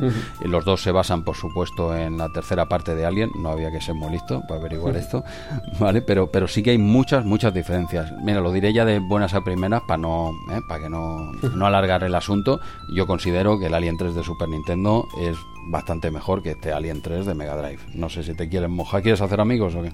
No, bueno, es que está claro, el, el Alien 3 de Super Nintendo eh, es un juegazo para durar tiempo, para... Eh, hostia, es prácticamente el mismo concepto, pero te dan misiones mucho más complejas. Eh, mm. Son... Es un juego para durar mucho más. Y ojo que yo este Alien 3 de, de Mega Drive lo he probado y explícame qué te ha parecido a ti, pero yo lo he disfrutado, ¿eh? Yo me lo he pasado bien. Pero... es que, no, es que no es mal juego. Claro, claro. No, no he seguido. Yo he dicho de momento que a mí me parece mejor gráficamente, solo poniéndolo, ya sin tocarlo. ¿eh? Ves que el de Super Nintendo tal, pero oye, estamos hablando del de Mega Drive. Es más sencillito. Es un juego quizá que eh, no sé si con menos presupuesto o qué, porque Mega Drive sabemos que podía hacerlo igual o mejor que Super Nintendo cuando se ponían. Pero aquí veo, veo un juego más básico, más eh, simplón, sin, como tú bien dices, sin, sin ser malo. Lo veo un poco complicado este al menos al principio. Son como. Yo es que creo que ya. los arcades ya me van costando más. Yo creo que ya es cosa de la edad, es cosa mía. Porque ya me pongo juegos de estos y, hostia, ya tienes que estar con los reflejos ahí. Bien, ¿no? Es un plataformas acción, ¿eh? de pegar muchos tiros, de desplazamiento lateral. ¿eh? Aquí no se basa tanto en puzzles y tal. Esto lo digo porque luego habrá otro juego en este número de la revista que hablaremos de un plataformas más de, de, de puzzles, ¿vale? Más de no sé, de darle un poquito más al coco. Este no, este es acción, este es arcade directamente, ¿vale? En plataformas de toda la vida, de ir pegando tiros y, y bueno, eh, también te iba a decir, el, el, tema del mapeado no siempre es un mapeado, a veces tienes que volver, es un poco a veces laberíntico, no, no, siempre, pero no es un tipo Mario que pasas y, ya está, dijéramos. Aquí a veces has de hacer un poquito de laberinto, no mucho, ¿eh? básicamente hablamos de un juego de, más, más arcade. Aquí la misión es que tienes que rescatar a, rehenes. Ciento, he leído por ahí, 161, pues deben, pues deben ser, deben ser 161, no lo sé, y en, un total de 25 fases, ¿eh? que son como 15 fases normales, por decirlo de alguna forma, y 10 fases que ellos ponen ahí Guardians, ¿eh? una especie de, de Final Boss, por decirlo de alguna forma y tal. En total, por hacerlo así, por en global, serían una especie de 25 fases. A ver, eh, viendo un long play, yo no me lo he acabado, por supuesto, eh, viendo un long play completo del juego, en una horita está, que, no es poco, una horita es, es darle, darle caña. No sé, ¿quieres añadir alguna cosita? No, no, que es, es, una hora, evidentemente, cuando sabes las posiciones de todos estos rehenes y tienes el camino, digamos, óptimo. Porque aquí hay códigos, yo, yo no recibí ningún código. Mm. Claro, ahora grabas partida y, y, tira para adelante, ¿no? Pero... No, yo no he visto en el menú. No, a ver, no, recuerdo. No recuerdo haber visto ningún. No, yo creo que no. Creo que no. No, no, lo sé. Yo creo que no, pero bueno, este en una horita te lo puedes hacer, pero como, como comentas, claro, sabiéndote la posición de los rehenes, sabiéndote los caminos y tal, este, el punto este que decía de que tiene un punto de laberinto, poquito, pues, pues claro, si no te lo conoces, que sí, que no es muy, muy laberíntico, ¿vale? Pero, pero claro, cuando no lo conoces, pues tendrás que dar algunas vueltas, ¿no? No es ir de A a B, de izquierda a derecha y ya está tiene un puntito de laberinto. Y los, y los rehenes, eso, la situación de cada uno de los rehenes. En una horita, para el que la toque muchísimo. Para yo, vamos, yo me he estado un rato y ni, de coña me acabo yo este juego de, inicio. Tendría que echarle sus horitas. Y bueno, y veo, sinceramente, eh, veo como muchos, eh, sí que lo veo, este más estilo Amiga, evidentemente Amiga y Mega Drive compartían, han compartido siempre, por lo que sea, eh, el estilo y, muchas cosas. Y veo aquí, veo prácticamente un juego de Amiga, de un plataforma como muchos otros que había de Amiga, de acción, de ir tirando para adelante y matando todo lo que se mene y recogiendo vale, los rehenes. Eh, plataformas 2D de vista lateral, clásico. Y, bueno, lo veo un poco difícil, pero ya te digo, yo creo que eso ya es cosa mía. Y un punto o dos puntos por debajo de la versión de, Super Nintendo. No sé si quieres añadir. Sí, yo lo que veo es que es un juego muy simple, ¿eh? con una jugabilidad directa. Eh, te plantan ahí, mata aliens y, rescata a los rehenes, que rescatar a los rehenes es encontrarlos y pasar por, por encima. encima, por encima. Un juego muy, muy simple, que, pero que sin ser nada especial, la verdad es que engancha. me ha parecido divertido. Yo me he enganchado un rato, no sé si pasé cinco o seis fases eh, me quedé enganchado precisamente por esa simplicidad. Y, es un juego que al principio eh, sí que pensaba, hostia, el control. Eh, lo veía un poco tosco o mejorable. Los aliens me aparecían ahí de, repente, porque los aliens te aparecen sí, sí, muy, muy rápido, apenas tienes tiempo de, reaccionar pero luego te vas habituando, ¿no? Y cuando ya has hecho esa fase y ya sabes por dónde te vienen, pues eh, ya como que respondes más rápido. Y entonces me parece que, en realidad pues eh, es el típico juego de consola, de darle tiempo, acabarte sabiendo todo ¿eh? los caminos, porque la primera vez que empiezas en una fase eh, tienes un tiempo para rescatar a los rehenes. A lo mejor la primera vez eh, te has liado, no has encontrado a uno o te has dejado uno atrás, ya no llegas a tiempo. La segunda vez pues corriges, sigues otro camino. Y es el típico juego así, es que realmente ni, ni se han matado para los gráficos, ni para la idea, ni para la jugabilidad. No, no, es que pero, pero me ha parecido divertido, yo me lo he pasado bien, es de esos juegos que seguro que si tenías pensado, hostia, eh, pues eh, te, lo pasas bien. Ahora, no sé si da para eh, mucho tiempo y aquí es la diferencia donde sí que veo el juego de, Super Nintendo un juego superior, porque el juego de Super Nintendo da para mucho, da para mucho. Tienes ahí, eh, digamos, toda la, eh, todo, todo, el mapeado donde te van pidiendo diferentes eh, misiones, hay mucha más variedad, ahí sí que guardas partida. ostras, se, ve más, más, completo, más completo. Más completo. Sí, sí, desde luego. Aquí yo creo que han ido un poco, no, no a lo fácil, por supuesto, porque el juego, como bien dices, no está, no está mal, ¿vale? Pero han ido un poco a lo seguro, ¿vale? Vamos a hacer un clásico plataformas de acción, ¿vale? De no complicarnos demasiado la vida. Les ponemos los rehenes un poco que tengan que dar alguna vueltecita, pero han ido a lo seguro. Un juego de, de acción, de pegar tiros, plataformero, de estos habían muchísimos. Claro, es, es, que es eso también, que habían tantos que, que era uno más que era correcto. Por eso me, me recuerda muchos juegos de, de Amiga de este sentido que no eran malos, pero es que esto ya lo tenía yo muy sobado, ¿vale? Entonces, a día de hoy lo veo ahora, digo, es que es un juego de amiga, prácticamente es un juego de amiga, que no, precisamente, mm, eso no quiere decir que sea malo, ¿no? Pero esto ya lo he visto yo muchas veces, ¿no? Y, claro, tú ves la versión de Super Nintendo y, hostia, es que hay un salto, tío, hay un salto de calidad, y hablamos ya de, yo que sé, un triple A, tío, se ven billetes, se ve, se ve un proyecto grande, ¿no? Y este es, bueno, es un juego de arcade resultón, de echar un ratito, matar a todo lo que se mene y ya está. Eh, una cosita, antes de abandonar este Alien 3, decías el tema del control, a mí se me ha hecho raro, ¿eh? porque cuando bajas a replay se queda así un poco abajo y, luego tienes para, ¿cómo te diría yo? Primero tienes que bajar y luego disparar donde quieras, porque si no confundes. Cuando estás disparando y bajando a la vez, igual solo hace el arma hacia abajo, ¿me explico? Sí, sí, totalmente. Era un control un poco raro. Es lo primero que apunté. Y es cierto que vas jugando y vas pensando, bueno, vale, eh, no está tan mal, pero es aquello que te tienes que habituar.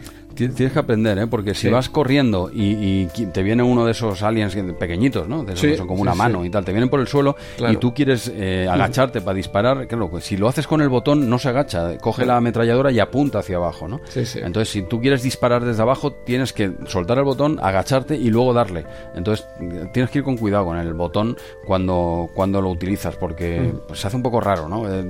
no digamos que no están muy separados los movimientos que puede hacer con el arma, que puede Este es el tema, que con el arma puedes apuntar a muchos sitios, ¿no? Más el movimiento del personaje. Creo que es demasiado. El arma yo lo hubiese limitado un poquito más y centrarme más en el movimiento del personaje, porque aquí a veces con el botón o sin el botón eh, que le das sin querer eh, o lo tienes apretado, pues eh, se mezclan los movimientos del personaje y el arma, ¿no? Un poco, eso es lo que me pareció a mí. Sí, sí, es un tanto raro, pero bueno, es cuestión de, habituarse. Igual que el hecho de que te aparezcan ahí los aliens de, de repente. pues bueno, pues mira, la siguiente partida ya sabes por dónde te vienen. Que ojo, llevas un radar pero yo no podía ir mirando a la vez al radar que, que el otro, ¿no? Ni caso.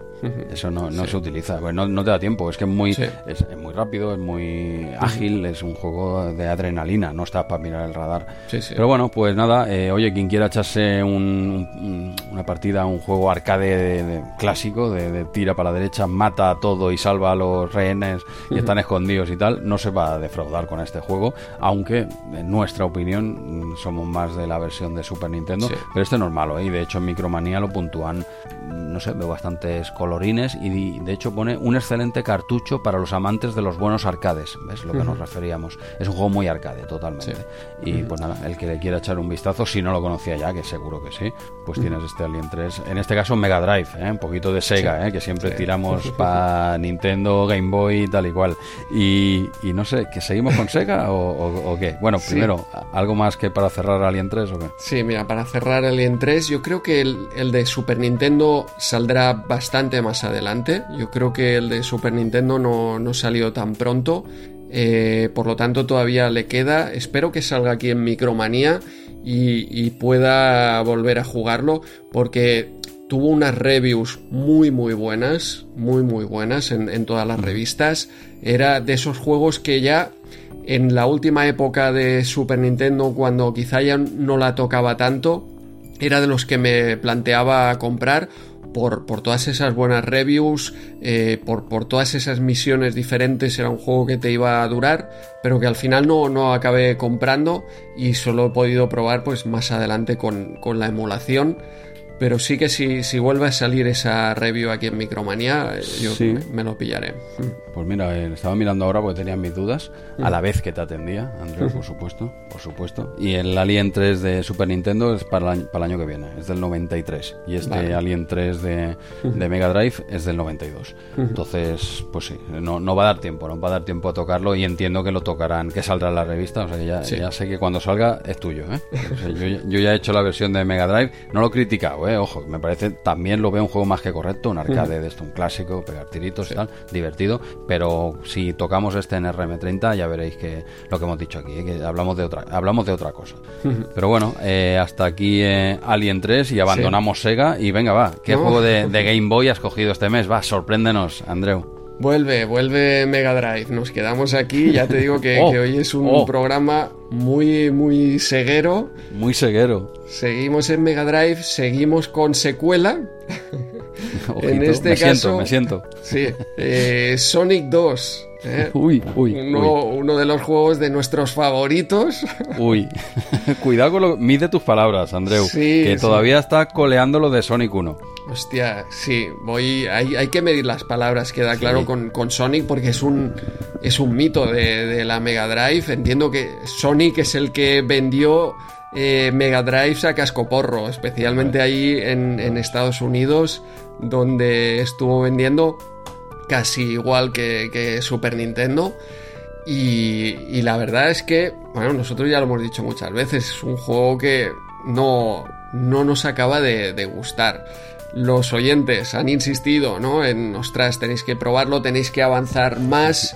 Eh, nosotros éramos más quizá del Sonic de, Master System que el de Mega Drive. Lo dijimos, pero eso, eso es porque es más lentico y para nosotros que igual somos más mancos, pero bueno, no solo nosotros, ¿eh? mucha gente ya lo dijimos, que es, más del Sonic, muchos, no, no todos, del Sonic en Master System, el Sonic 1, hay, gente que le gusta más que el de Mega Drive, ¿no? Sí, sí, sí, pero, pero bueno, Sonic eh, tiene una legión de, seguidores, pero es cierto que yo creo, ostras, los que eh, tuvieron Mega Drive, ¿eh? yo creo que, no sé, me, voy a meter aquí de nuevo en, un, en un callejón sin salida, pero alguien que tuviera, que tuviera Mega Drive Yo creo que el Sonic le gustaba obviamente porque era el que le había dado, pero yo creo que también eh, Mario le gustaba.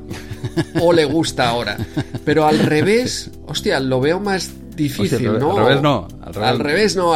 no, no, pero sí que lo veo como más difícil los que disfrutamos de, Super Mario en el momento y no de Sonic, de engancharte ahora con el Sonic. Y esta segunda parte es que me ha vuelto a parecer eh, lo mismo, lo mismo ojo. Que, que, la primera parte, que eso significa muy bien para el que le gustará el Sonic 1 Oh, qué bien traído. Pero eh, muy mal para el que no le gustara Sonic 1. Yo ahora sí que he avanzado más de la mitad del juego. He llegado hasta, el, eh, hasta la pantalla esta de Oil Ocean. Muy bien, muy bien. Te iba a decir, digo, antes de que me parece bien, ¿eh? yo, yo he llegado también, me he pasado la primera, ¿eh? para que no se diga, también me he pasado la primera, porque tienen razón. Cuando nos hicieron esos comentarios, tienen razón. O sea, si tú juegas al Sonic 1 solo la primera pantalla, es casi una demo técnica. Luego el juego va cambiando y tal, ¿no? Y en esta segunda no he llegado a, a donde has llegado tú, pero sí que he querido avanzar un poquito, un poquito más. Pero hostia, muy bien, has hecho los deberes, veo que has hecho los deberes y hostia, pues cuéntanos, cuéntanos un poquito, ya que has avanzado. Ahora sí que puedes hablar con más propiedad quizá que en el 1, que ya, que ya lo hiciste, ¿eh? por supuesto. Pero, pero ahora bueno, a ver, ¿qué, opinión nos das? Sí, te, voy a decir y te voy a decir el por qué creo que la gente le parecía buen juego y seguramente si lo hubiera yo tenido en la época me hubiera parecido eh, buen juego o mejor que ahora. Pero básicamente voy a empezar con, lo malo para mí, que es, eh, ostras, el, bueno, tú te has pasado la primera, yo le di hacia la derecha y ya está. Solo tuve que darle hacia la derecha. No es complicado, no Ir dándole a saltar de vez en cuando, pero él solo se metía en tubos, saltaba por aquí y por allí, un par de loopings. Y antes de que me diera cuenta, ya, ya había atravesado ese cartel giratorio muy sencillita, sí, la primera. no, tiene misterio. Hacerse la primera la hace sin querer, ¿eh? sí, sí, sí, exacto. Es un juego que lo haces eh, sin querer. Luego, eh, si eso te parece aburrido, eh, o sea, nuestra queja era ostras, eso de darle hacia la derecha y tirar para adelante puede ser aburrido, ¿no? Aquí intentan cambiarlo, sí, pero entonces lo cambian por ir hacia la izquierda, ¿sabes? Llegas a un tope y entonces tienes que tomar camino hacia la izquierda, otra vez, darle a aguantar el botón ahí a la izquierda.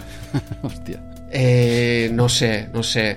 Luego llegas a una zona de un casino donde empiezas donde ya eres tipo pinball, empiezas a rebotar, todo es un, caos de, rebotes para aquí y para allá, no sabes hacia dónde llegas, acabas llegando al, final y ya está. Y yo entiendo que, que, claro, eso es lo que a mí no me gusta precisamente, pero esa debe ser la esencia de Sonic y eso es lo que le gusta a la gente.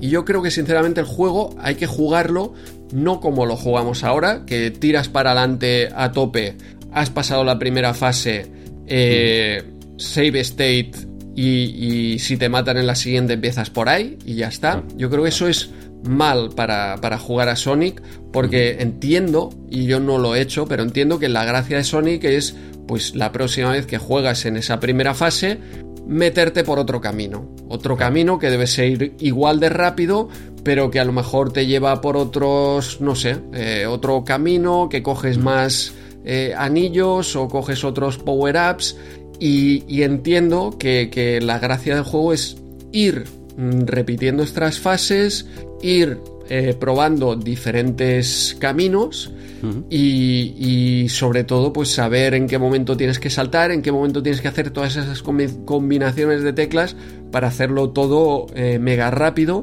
y llegar al, final del juego. Y entiendo que ahí está la, la diversión que a mí pues eh, no, no, me la, no me la ha provocado. Sé que sí que hay alguna fase que, por ejemplo, eh, no sé si es la segunda o la tercera, con, con, el agua, hay momentos desesperantes que me metía por un camino que empiezas a ir por debajo del agua y no, ahí no podía llegar al final. Entonces, claro, hoy en día no tienes problema porque tú has hecho un save state justo, eh, digamos, en la fase anterior. O sea que siempre empiezas por la última a la que has llegado y entonces, pues después de, cuatro o cinco veces ahogarme por un camino, eh, elegí otro camino. Y ese otro camino, pues me llevaba por arriba, de nuevo, directo, hasta, hasta el final. No, no es mi juego Sonic. Eh, he visto que había avanzado hasta más de, más de la mitad de esta pantalla de Ah, ah, este mundo del complicado. Oil Ocean. Pero fíjate, a pesar de haber llegado hasta aquí, luego me puse un, un long play y vi que Ma- eh, Mario, eh, Sonic se transforma de color amarillo. Eso no me había pasado a mí. En, y ya te digo que me he pasado más de la mitad del juego. No me había pasado, Sí, no había sido Sonic amarillo. El super guerrero, rollo Ese Goku. es, exacto, exacto. Sí, sí, es muy famoso, ese Sonic rollo Goku y eh, está claramente inspirado por Dragon Ball, no me Sí, jodas. sí, sí. Además que puede como flotar y volar y tal. Oh, ¿qué no me dices? No, no me, ha- no me ha pasado, a pesar de, de haber llegado a más de la mitad del juego.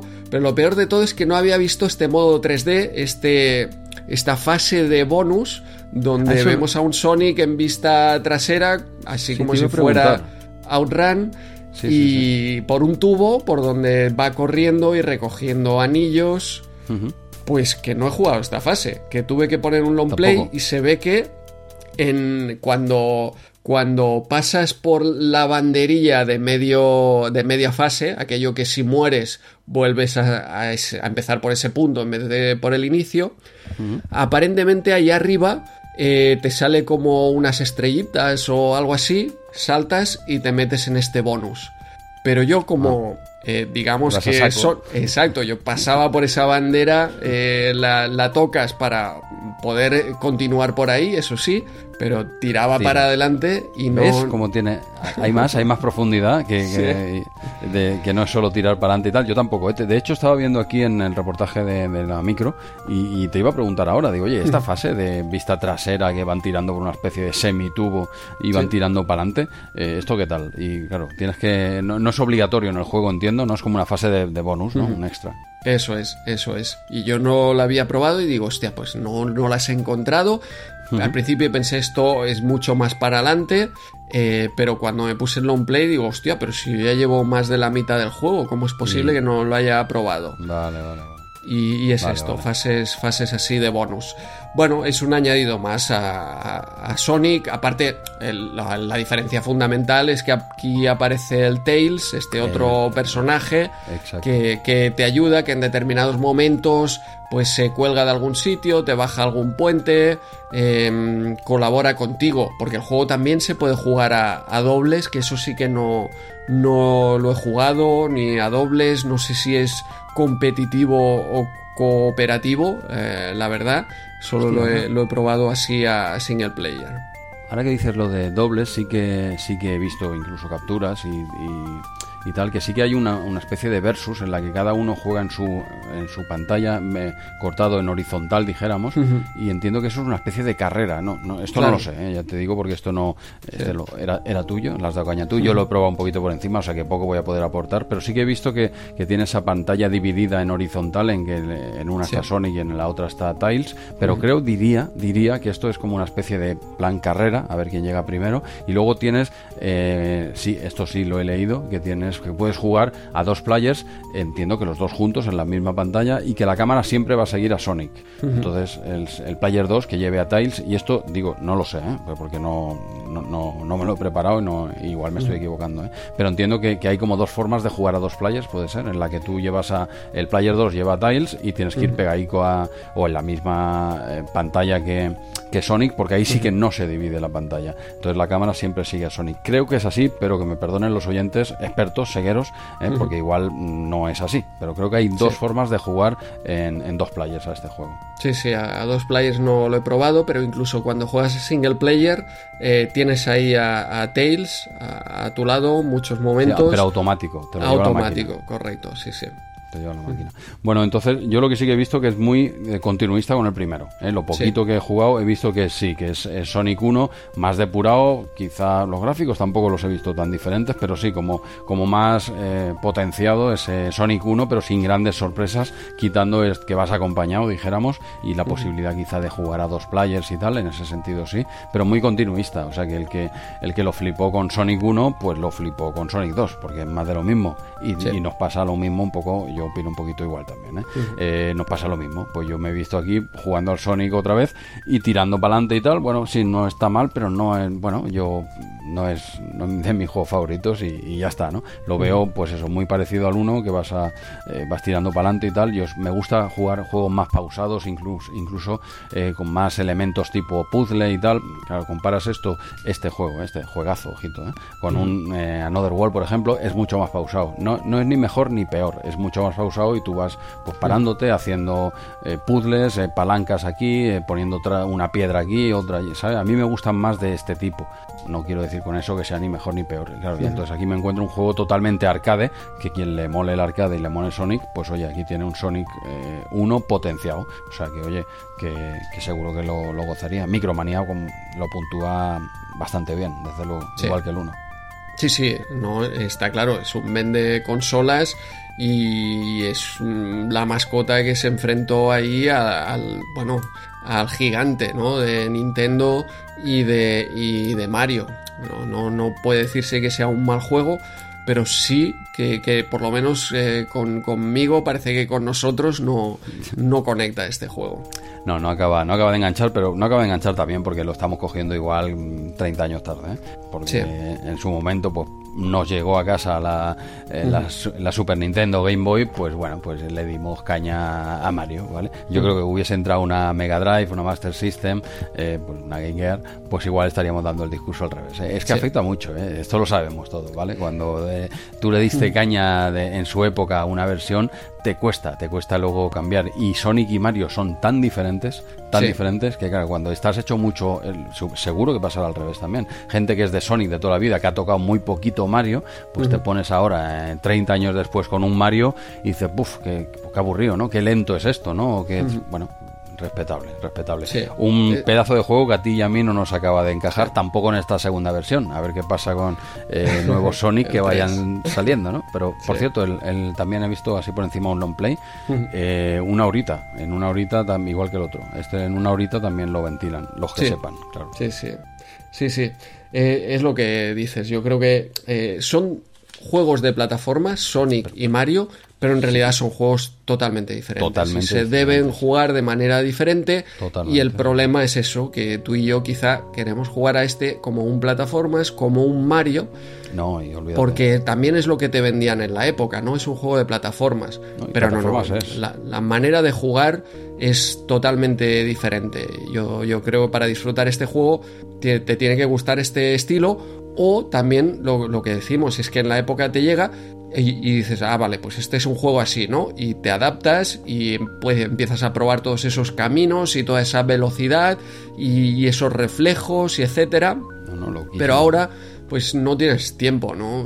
Y, y, claro, pro- probar todo eso, mm, no sé. Eh, y, a- y además que estás no, acostumbrado a otro estilo de, de plataformas. Sí, que sí, Pues- que, que las cosas como son, tío, que ya a cierta edad cuesta ya aceptar, eh, dijéramos que a estas edades nuestras ya y de la de nuestros oyentes, dijéramos que tú tienes bien claro tu camino y tus gustos, ya no van a cambiar mucho, ¿vale?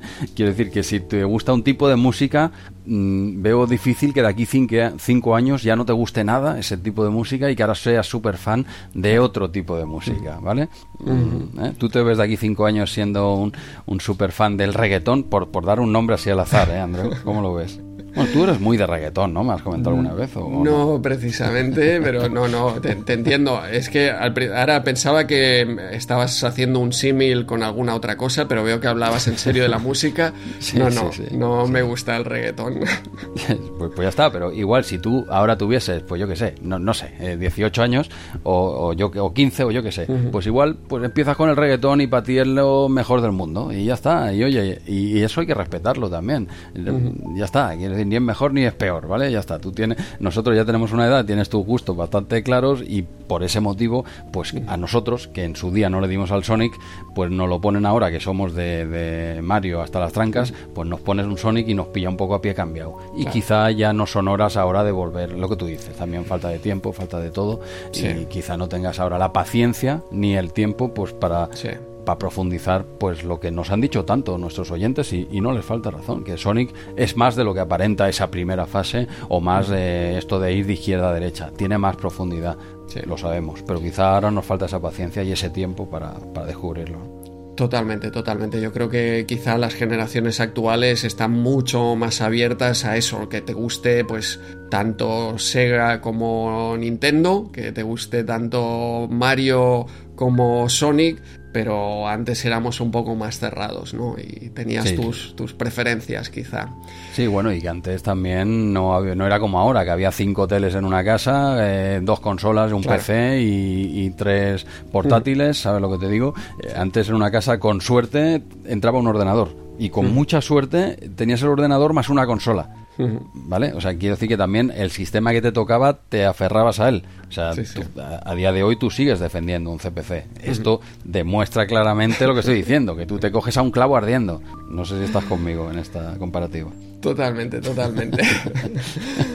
Pero bueno, si quieres, eh, vamos a cerrar aquí videoconsolas, que fíjate, nos hemos dejado, nadie ha cogido este Turtles in Time, que, del que por supuesto hemos hablado ya mucho en, en la versión arcade, etcétera. Aprovechamos también para hablar de la versión de Super Nintendo. Juegazo que me encanta, este sí que me, me engancha en todas las versiones. Arcade que, que no sabía hasta hace poco que, que había. Super Nintendo que era el clásico que había jugado. Sí, sí, es cierto, o, es cierto. o las versiones actuales como la que hizo Ubisoft para, para, eh, para PlayStation 3, por ejemplo. Sí, sí, pero bueno, teníamos que centrarnos siempre Sí. en la sección de videoconsolas. Ya sabéis que coge- cogemos un jueguito cada uno para no alargar demasiado el asunto. Y mira, y este mes pues ha tocado Sega. Pues oye, también está bien, que siempre estamos con Nintendo. Oye, pues vamos a, vamos a probar Sega. Bueno, esperemos que no hayamos sido demasiado duros eh, con, con Sonic 2. eh, entendemos los diferentes gustos y tal. Y bueno, el mes que viene ya veremos en comentarios por dónde, por dónde avanza esto. Pero bueno, hablando de avanzar, ¿tiro para adelante o qué? Venga, ¿qué viene a continuación? Página 52, el juegaco, el que íbamos todos detrás de ese pedazo de, de locurón y hablamos de Hugo, ¿eh? conocido juego, por supuesto, por el concurso de Telecinco, en que tenías que jugar con el... Hostia, ¿cómo sería eso de jugar con los teléfonos estos de dial, ¿te acuerdas? Sí, sí, ahora hablamos del lag. Ya. Imagínate entonces. Pero eso sería, pero, pero muy loco, ¿no? O sea, que, que- pero ¿cómo era esto? Que tú marcabas el 1, porque entiendo que no vas a marcar el 8, que queda a tomar por saco, ¿no? Es que si no sería ya de risa, ¿no? Tú marcas el 1 y es derecha, marcas el 2 y es izquierda, algo así tendría que ser, ¿no? No sé, qui- quizás solo funcionara con los de tonos, con los de botones. ¿Qué va? Pero si, pero si en esa época los de botones yo creo que no estaban, ¿no? O, Yo o sí, eh, ¿no? haberlo sabía. Eh, es cierto No, no. que, que- que- Ah, bueno, igual puede que ser, había ¿no? también el, el clásico de, de, De rueda. de rueda, pero, pero no sé si el juego sería compatible con, con este. Hostia, pues igual, De igual sí. Igual, es que, claro, yo ya me imaginaba, he tirado 30 años para atrás, yo ya me imaginaba el de rueda, el de bolica, y digo, pues eso tiene que ser una, una locura, infumable. Al menos coger los números 1 y 2 que quedaban a la, a la derecha. Esto- los oyentes nuestros saben de lo que estamos hablando, por, su- por suerte, porque he visto algunos vídeos muy divertidos en YouTube de gente muy joven, ¿eh? chavalillos, que les ponen un teléfono de estos delante de rueda y no, saben, no saben ni qué es un teléfono. O sea, ya no te digo que marques, eh, intenta Ya. llamar a, a tu padre. O sea, No, es que meten el dedo dentro, ¿sabes? En, en la si ruedica fuera metes el táctil, dedo. ¿no? Claro, y apretan Hostia, el ¿Por 2. qué tapan la pantalla con, el, con O sea, pues, qui- quita este plástico de aquí delante. Y este, Joder, están los números debajo, quita el plástico este que me molesta, esta rueda, y muy divertido, ¿no? Como, como convierten ese teléfono de, de rueda en, en táctil, ¿no? Súper. Igual que, igual que la chavalilla esa pequeña, que le daban una Game Boy y la cogía y empezaba a, toca- a toquetear la pantalla, ¿no? Olvidándose de los cursores completamente, ¿no? Pues, pues no sé, yo he pensado que este Hugo igual se jugaba con teléfono de estos de rueda, pero igual tienes tu razón, ¿eh? Eh, Tendría más sentido que sea con, con los de botones ya, pero ya serían muy nuevos, ¿eh? Eh, Los de botones. Sí, no sé, supongo que llevarían tiempo, pero es que antes también es lo que has dicho tú. O sea, hoy sale una consola y ya la tiene todo el mundo, o sale un juego y ya la tiene todo el mundo. Antes se aprovechaba hasta que no petaba lo que tenías, hasta que no petaba el teléfono Hombre, hombre. de rueda o venía el de telefónica por alguna avería y te dejaba ahí uno de botones, pues eh, continuabas con el de siempre. Sí, sí. No, no, está claro. Eh, ahora quizá vamos un poquito más sueltos, que ya ves tú. Eh, Pero bueno, en esa época íbamos más apretados todos, todos. Pero bueno, eh, aquí tienes este Hugo. Hostia, por cierto, hablando de esto bolica, me ha venido un invento a la cabeza que, me- que lo voy a decir aquí por si alguien lo quiere tirar para adelante y se aproveche de mi idea y que no, y no seré yo el que me haga rico. Pero oye, ¿no, ¿no hay algún tipo de adaptador que lo metas por USB o por Bluetooth que se pueda poner en el debajo del teléfono, del móvil? O sea, debajo del móvil lo, lo pegas, ¿sabes cómo estos mandos, de un pad que el teléfono queda por encima, que sujetan el teléfono? ¿Para, para, ¿Para qué es lo que.? No entiendo, no entiendo. Sí, eh, en vez de un pad que coja el teléfono, pues un- una bolica de estas de rueda, una rueda de marcar que se adhiera al móvil y queda por debajo del móvil y que tú, que sea operativa, ahí está la gracia. Y que ¿Para, tú girando. para jugar pueda- o para llamar? No, no, para llamar, no, no, para Ah. llamar, para llamar. Hostia. ¿Qué te- bueno, ojo, parece? que hoy en día todo esto retro se vende mucho. Pues sí, pues coño, pues tú metes eso debajo, ¿sabes? Y quedaría igual que un pad que, que queda como una de esto de como una mano por detrás que coge el teléfono, ¿no? Pues aquí que se adhiera el teléfono, se pega ahí y debajo queda una ruedica. Tú imagínate en un bar, sacas aquello y, y- y marcas. Eh, No, pero marcas, ¿eh? Y, y funciona. Eh, eh, bueno, eh, ya lo tienes, ¿eh? O sea, Esto puede petarlo, sí, sí. Has hecho millonario a alguien. Sí, hombre, sí, lo que pasa es que hace tener buena memoria. Aquí no vale tirar de agenda y llamo a Pepito Claro. o le digo, llama a casa. No, no, no. Aquí coge el teléfono y llamas, ¿eh? ¿Lo ves o no lo ves el invento? Lo, lo veo, lo veo, sí, sí. Es de- además es de esos cacharros que, que se venden pero no se usan. ¿eh? Todo el Sí, mundo pero- lo compraría y lo dejaría ahí guardado. No, pues ahora fuera coña. Seguro que ha de existir, hombre. Y si no existe, es una tontería que si yo me la veo por 5 euritos en Amazon, te la compro. Solo por usarlo una vez. En, Claro, eso, claro. ¿no? En, en- en un bareto, en, en un sitio para marcarte el moco. ¿Sabes? Aquello. Y que vean que funciona. Que no es, que no es una pegatina. No, no, no. Tú vas marcando ahí y, oye, y te cogen el teléfono. Hombre, ¿qué tal? Muy buenas. Pues nada, eh, aquí lo dejo. El que se quiera hacer millonario a mi costa, pues ahí lo tiene. Pues esto, esto lo petaría, ¿eh? si es que no existe ya. Pues nada, oye, eh, esa publi de, de Hugo, el juego en sí, un poco castaña, gráficos enormes y tal. Yo hasta lo tuve en Amiga, ¿eh? este jueguico. Era un juego. Sí, sí, lo, lo llegué, lo llegué a tener. Pero bueno, un juego muy simplón que se basa básicamente en grandes gráficos, más, más estético que otra cosa. Por eso yo creo que, que Telecinco hizo bien en coger este juego en particular. No vas a coger aquí, y yo qué sé, un, un Sonic. ¿Tú te imaginas jugar al Sonic con la ruedica del teléfono? No, no con el tac- no con el de botoncito que decías tú, no, no, con la rueda, con el 1 y el 2, izquierda y derecha. Bueno, ese le, le das al uno, ¿no? De derecha y ya está. Hostia, eh, te- me lo he pasado. Le marca- marcas el 1 y llegan a un millón de pesetas. Sí, sería curioso. Pero bueno, es un juego muy vistoso, una castaña de juego. Yo lo jugaba. Y, y, eh, pero bueno, ahí tenías la publi de, pues de ese Hugo muy conocido por aquí, por, por Telecinco. Sí, sí. Y recuerdo también el especial de, de Cal, donde tuvo a Beatriz Rico, Ah, cierto, eh, cierto. eh, que era la presentadora de este programa, ahí en, en MS2 eh, Club. Simpaticísimo. hostia, Cal trae una calidad de, de, de, invitados, ¿eh? No, Madre no, mía. No, no, impresionante. Y a nosotros también, nos, nos ha llevado alguna vez. Sí, Fíjate, sí, sí. fíjate, lo que te digo. Pero sí, sí, hostia, simpaticísima la, la chica. Sí, Eh, es verdad, fue, fue espectacular el, el programa. Eh, Sí, O sea, ella te- me, me sorprendió un montón. Sí, sí, claro, no, yo tampoco la conocía realmente, fuera de, Mm. pues eso, de verla ahí un poco más, ¿no? Y, hostia, dices, hostia, qué, qué- qué mujer más simpática, ¿no, tío? Muy, muy agradable. Sí. Por eso estaba presentando el, el programa y no estábamos tú y yo, ¿eh? Más, más secos, más secos. Pues, pues nada, te doy el relevo, sigue Venga. tirando tú para adelante Sí. con la revista, va. Página 53, guía temática con lo mejor del software multimedia. Aquí tenemos 100 títulos imprescindibles para CD-ROM. Lo hemos visto ya en la portada. Y además tenemos el CD-ROM pues ya aquí en marcha. Porque tenemos todas estas adaptaciones que al final básicamente eran los mismos juegos. Pero quizá con 50 minutos de música ¿eh? en alta calidad. Algunos sí que incorporaban voces, eso sí que reconozco que era hostia, una- un avance importante.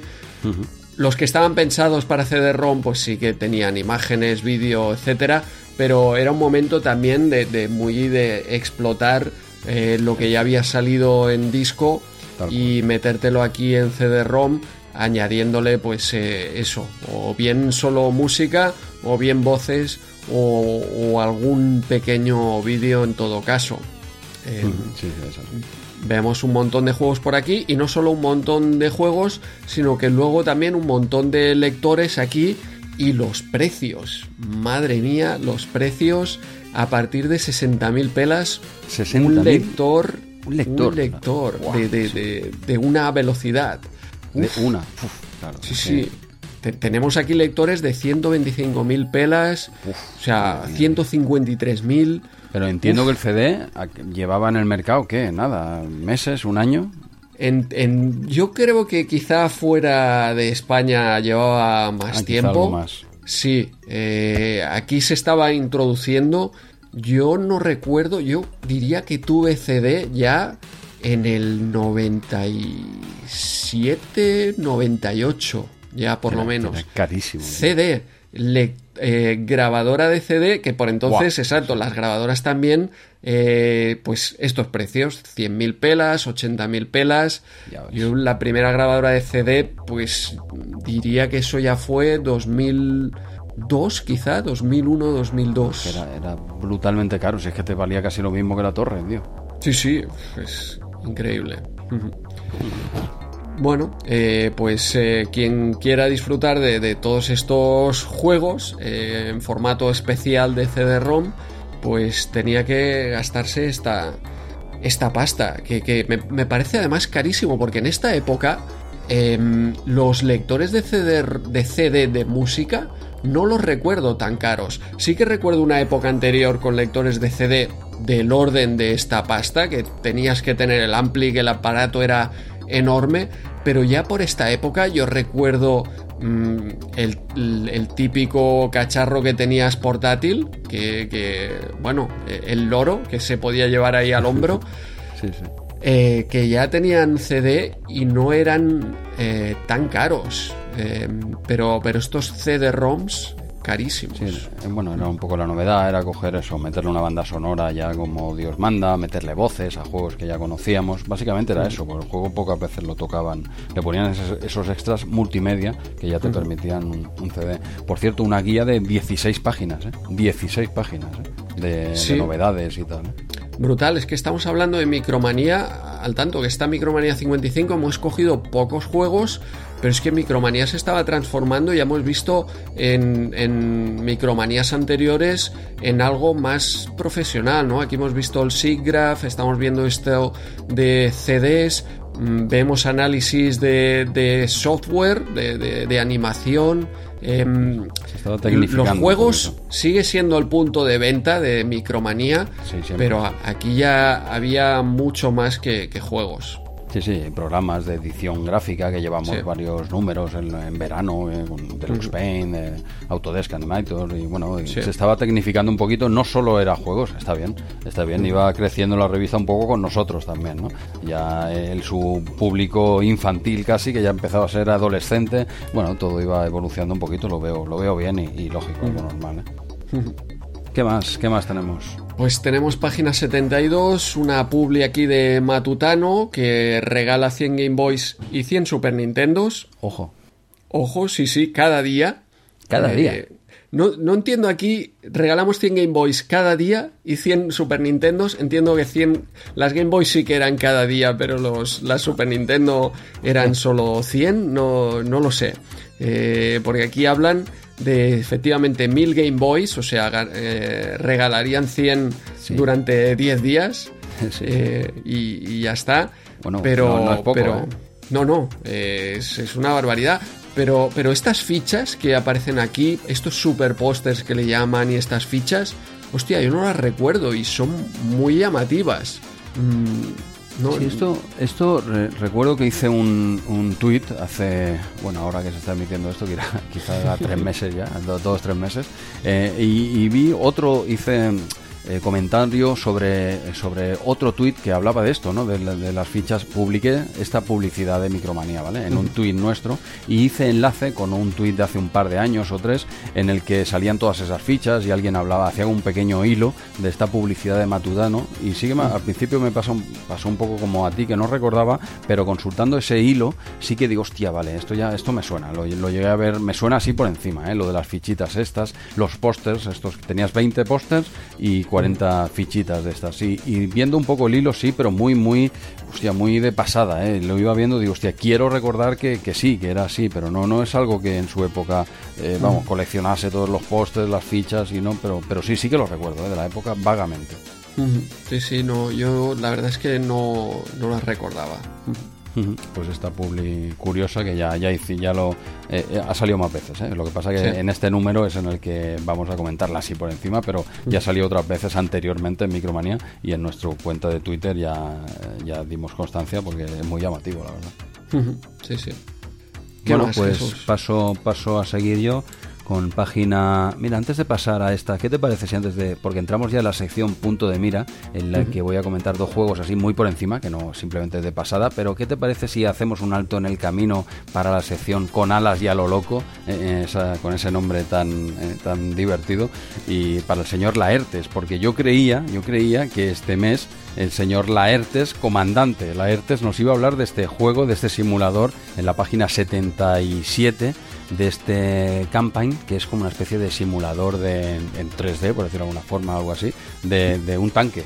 Yo creía que iba a seleccionar este juego, pero no, nos va, nos va a hablar de otro juego que todavía no hemos escuchado el audio, tú y yo, Andreu, porque como hemos dicho, estamos grabando esto demasiado pronto, a pesar de que el tío no ha seleccionado el campaign este, pero nos ha cogido un juego de Micromanía número 44 de enero del 92 ha ido hacia atrás y ha cogido un juego. Y, y ¿qué te parece si hacemos la intro a ese audio que todavía no hemos escuchado tú y yo, pero ya lo dejamos aquí listo? Porque como veo aquí este campaign, que creía que era el que iba a meter, pero no, ha metido otro que tampoco es de, tampoco es de avioncicos este mes también, por eso lo relaciono un poco. Este era de tanques y él nos va a hablar de un juego de, de helicópteros. ¿eh? No sé si te parece bien que le demos paso o cómo lo ves. Sí, eh, vamos a colarlo aquí en, punto de mira, pues eh, esta sección con alas y a lo loco de, de la ERTES, repasando un juego de helicópteros y de la micromanía 44, Jesús. Sí, 44 de enero del 92, pero este mes la sección yo creo que se debería llamar Con hélices y a lo loco. ¿Eh? Bien, eh, bien traído ahí. ¿eh? Bien, bien. Te, ha, te ha gustado, te ha gustado porque eh, nos va a hablar de precisamente de un juego que es el AH73M Thunderhawk, un juego que tú y yo, por lo que sea, no comentamos ese, en ese número 44 de RM30, pero él ha retrocedido y como en este número de la revista, en el 55, no ha visto ninguno que le cuadraba, a pesar de que ya te digo, yo creía que iba a pillar el campaign este, ¿eh? como no había ninguno que le ha convencido, ningún simulador, o no han tocado simuladores en este número directamente, él tira hacia atrás. Y vamos a dar paso a una sección pues que no hemos escuchado, igual que en Maníacos, por estas historias mm, locas que tenemos de calendario este mes, pero le, da- le das tu paso que y a ver, seguro, seguro que será un locurón como siempre. Venga, adelante, comandante Laertes.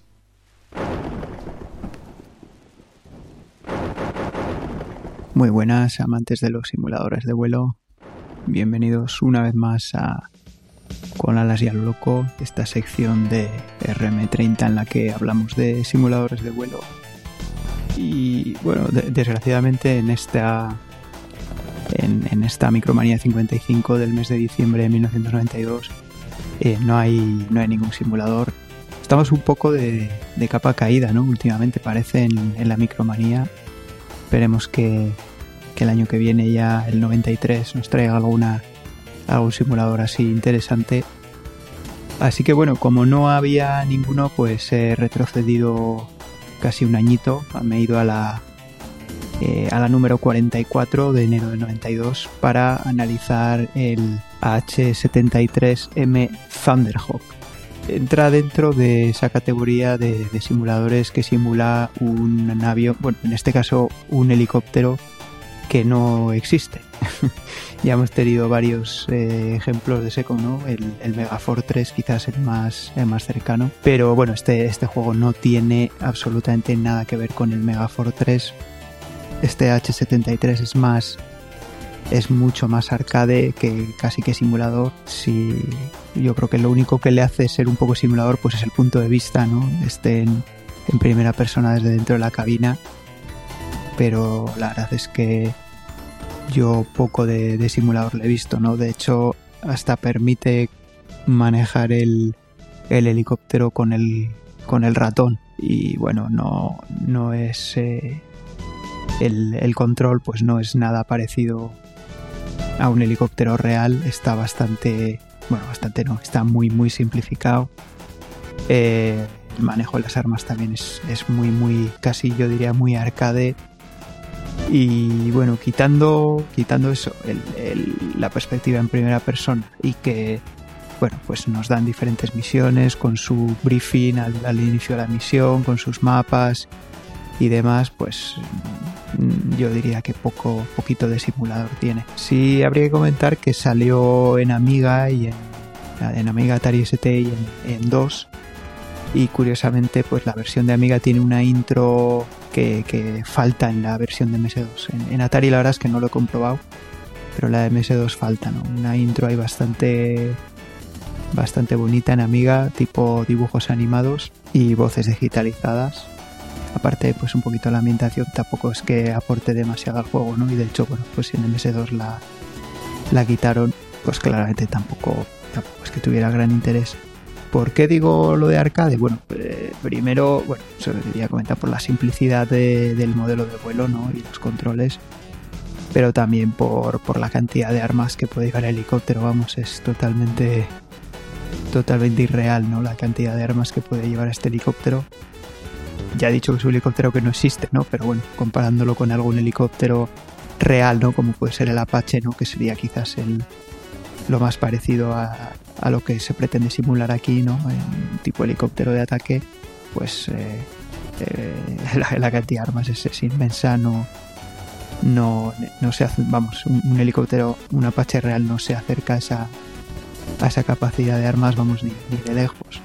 En cuanto, bueno, la, la, parte técnica, pues gráficamente y de sonidos, pues bueno, lo, lo, lo esperable de un, de un simulador de esta época, ¿no? Gráficos poligonales, muy, muy sencillitos, por supuesto sin texturas, pero bueno, que cumplen su cometido y con un movimiento muy suave y el sonido pues aceptable, bueno, en, tanto en MS2 con tarjetas de sonido como en Amiga, aunque en Amiga un poquito mejor, aunque, aunque la versión de MS2 también, también soportaba eh, Roland MT32, que bueno, hoy en día es muy fácil eh, emular ¿no? una, una Roland en, en DOSBox, por ejemplo, pero claro, en aquella época eh, a ver quién tenía una Roland, ¿no? Yo desde luego no. y bueno, yo, yo, este juego no lo, no lo conocí en su día, no lo tuve, no, no me suena haberlo jugado, así que nada, es, es, ahora la primera vez que lo veo. Y bueno, pues yo diría que simplemente pues quizás es recomendable para alguien que busque algo más arcade, ¿no? Que sea sencillito y que no, y que no le importe pues que sea punto de vista en primera persona, ¿no? Desde la cabina del helicóptero. Pero desde luego si, si estáis buscando, bueno, hablo aquí presente como si esto fuera un juego actual, ¿no? Pero si en la época, en la época en que este juego salió, estabas buscando un simulador de vuelo de helicópteros, pues hombre, evidentemente este no era. Eh, tenías el Gunship 2000 eh, también de, de, esta época que, del que ya hablamos y que bueno, es, es, es muchísimo, muchísimo más realista que este. Eh, bueno, si queréis saber algo de él, os recomiendo que vayáis a la RM3051 si bien el juego salió comentar a 46, eh, mi, mi, comentario salió en, en el RM3051.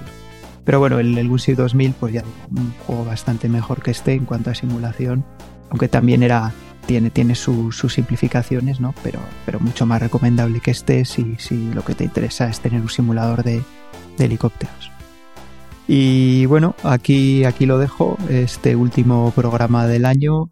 Como no nos vamos a oír más, pues hasta el año que viene. Nada, os felicito el año y que bueno, pues que tengáis, tengáis unas buenas vacaciones. Venga, hasta la próxima.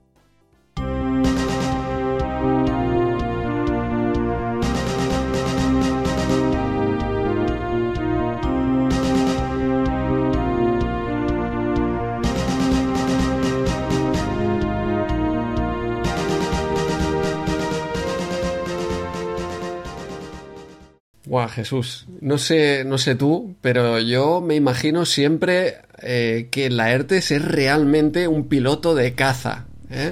de lo que eh, sí, sí, eh, pero auténtico, de verdad, no, no, de simuladores, porque tal como explica las cosas con ese grado de, de conocimiento y cuando dice al final, pues me voy con el avioncico para casa, que no sea es verdad. que me lo imagino tal cual, sí, sí, yo creo que, que es cierto eso.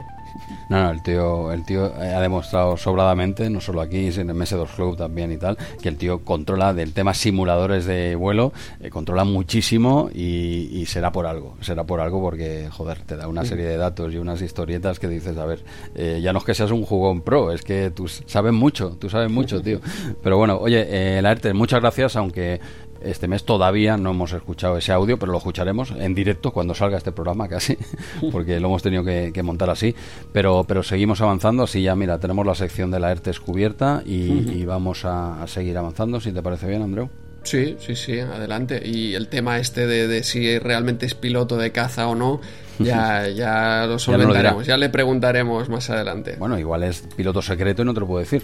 Claro, cierto, hostia o sea, vale, vale. Eh, aunque diga que no, podemos seguir creyendo que es piloto de caza. Perfecto, me, encaja. No, no, totalmente. O sea, muy, muy RM30, da igual lo que la gente diga, nosotros a lo nuestro. Así funciona esto. Pues nada, oye, seguimos en sección punto de mira y en la página siguiente, 78, tenemos ese A-Train, ese simulador que siempre me llamó mucho la atención porque a mí estos jueguicos de simulación y tal me molaban mucho. SimCity and Company, yo era transportaico y tal, era muy enfermo de estos juegos, pero con estos poquitos que conocía ya me absorbían todas las horas y este A-Train no llegué nunca a probarlo, pero aquí lo tenéis eh, comentado en su versión de PC de 2 en, punto de mira. Y luego en la página 79 tenemos eh, Robocop 3, eh, Robocop 3 en la versión comentada de 2 y lo, puntúan, lo puntúan muy alto, ese Robocop ¿La 3, o la 2, Jesús? Ah, no, Robocop 3, Robocop 3 como has dicho, de dos. Eh. hostia, hostia. Este, este, es, el nivel de, de, RB30. Este es, este es el nivel. Perdona, es culpa mía por no pillar un chiste tan elaborado. Pero bueno, Robocop, Robocop 3 en dos. Es una pasada. ¿Eh? ¿Te, gusta o no? Así. Sí, sí. Es el pues- mismo aquel que, analizamos en, en, Amiga, entiendo. Sí, sí, sí. lo mismo, pero no has de cambiar de disco a lo loco. entiendo, ¿vale? Yo no, no, lo he probado, le pone unas puntuaciones aquí brutales, ¿eh? de las más altas que he visto. Wow.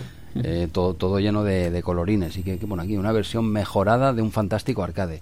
Bueno, eh, Micromanía y sus cosas. Eh, pues Robocop 3, ya hablamos de él en su versión Amiga y esa versión de Robocop esta, en tres dimensiones, técnicamente era un locurón. Quizá jugablemente no era lo más divertido, pero esto era una demo técnica brutal que nos dejó rotos. Pues tú imagínate esta versión de, de PC, tiene que ser muy top. Y Micromanía eh, pues ya, ya, lo pone, ya lo pone, entiendo que, que, es por algo. No será el juego más divertido, pero realmente esto te lo ponías en el 92 y decías, pero esto, qué es, ¿no?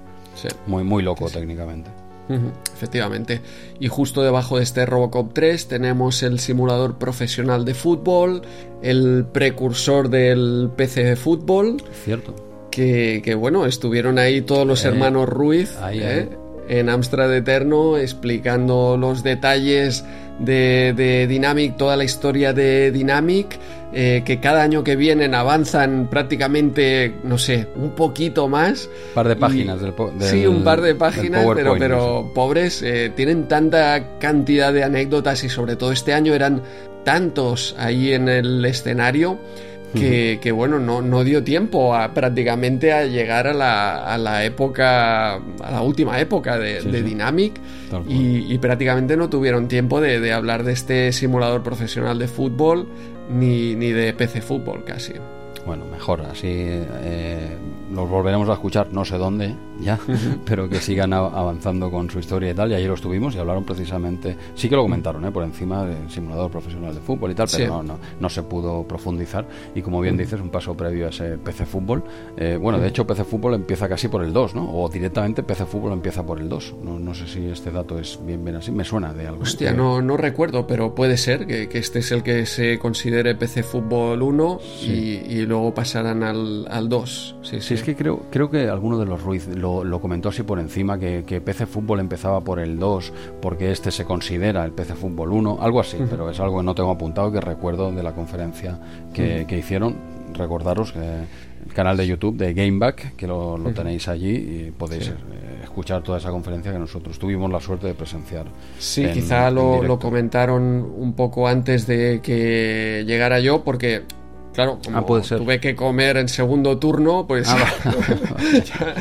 claro, ellos tenían preferencia ahí de, de Claro. comida, a mí me Pues- llegó tarde ese primer plato y Yo ya ya había comido, cuando claro. llegamos ya había comenzado, quizá habían comentado esta anécdota. no, a ver, Por lo que fuera sea, era, era mejor que, que hiciera yo tarde que no que hicieran ellos tarde. Sí, eso sí.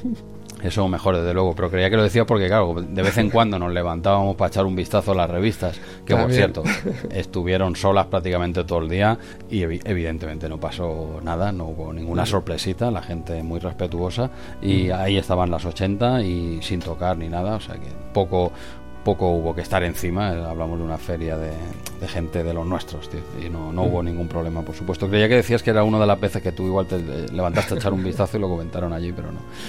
Pues, pues nada, vamos, vamos a seguir avanzando, ¿o ¿qué? Sí, cerramos ya la sección punto de mira y pasamos a Summer Challenge, que tenemos aquí en la página 82, el típico juego de pruebas deportivas. Ya habíamos probado el Winter Challenge hace poco en eh, Retromanía 30, un juego que nos gustó un montón, un juego simple también y directo, pero muy divertido y que enganchaba. Y este Summer Challenge pues eh, vuelve a ser más de lo mismo. La verdad es que eh, el juego es directo, pero es un vicio. Yo este juego me he vuelto a enganchar y eso que diría que este Summer Challenge, así como el Winter Challenge lo había jugado y mucho, este Summer Challenge diría que no lo había probado en la época. O por lo menos seguro que no le había dado tanto como al Winter Challenge. Lo que pasa es que, no sé, hace eh, cuatro o cinco meses tuvimos aquellos reportajes de los Juegos de 1992, de las Olimpiadas de Barcelona, y eran unos juegos, ostras, que nos habían decepcionado prácticamente todos, todos. Sí, sí, sí, sí. Mucha morralla, tío. Sí, sí, sí. Y luego te sacan este ahora, meses después, sin, sin etiqueta Barcelona 92 ni nada. Y, y dices, hostia, este juego es divertido. Este juego funciona. Es que aquellos juegos directamente no funcionaban casi ninguna de las pruebas. Y en cambio en este, pues no- nos encontramos con un juego que no es nada excepcional, pero simple y directo y hace lo que tiene que hacer. O sea, no, no busca hacer nada más. Es cierto que tenemos, eh, a ver, tenemos pruebas de pista, de, de- de correr, de salto de vallas, lanzamiento de jabalina, pero también combinamos con otras eh, pruebas, pues eh, tiro con arco, eh, hípica, eh, el, el caballo, el salto ahí, saltar todas las vallas también con el caballo, mm, bicicleta, hay, hay Kayak de he todo. visto, ¿no? Dime. He visto incluso kayak.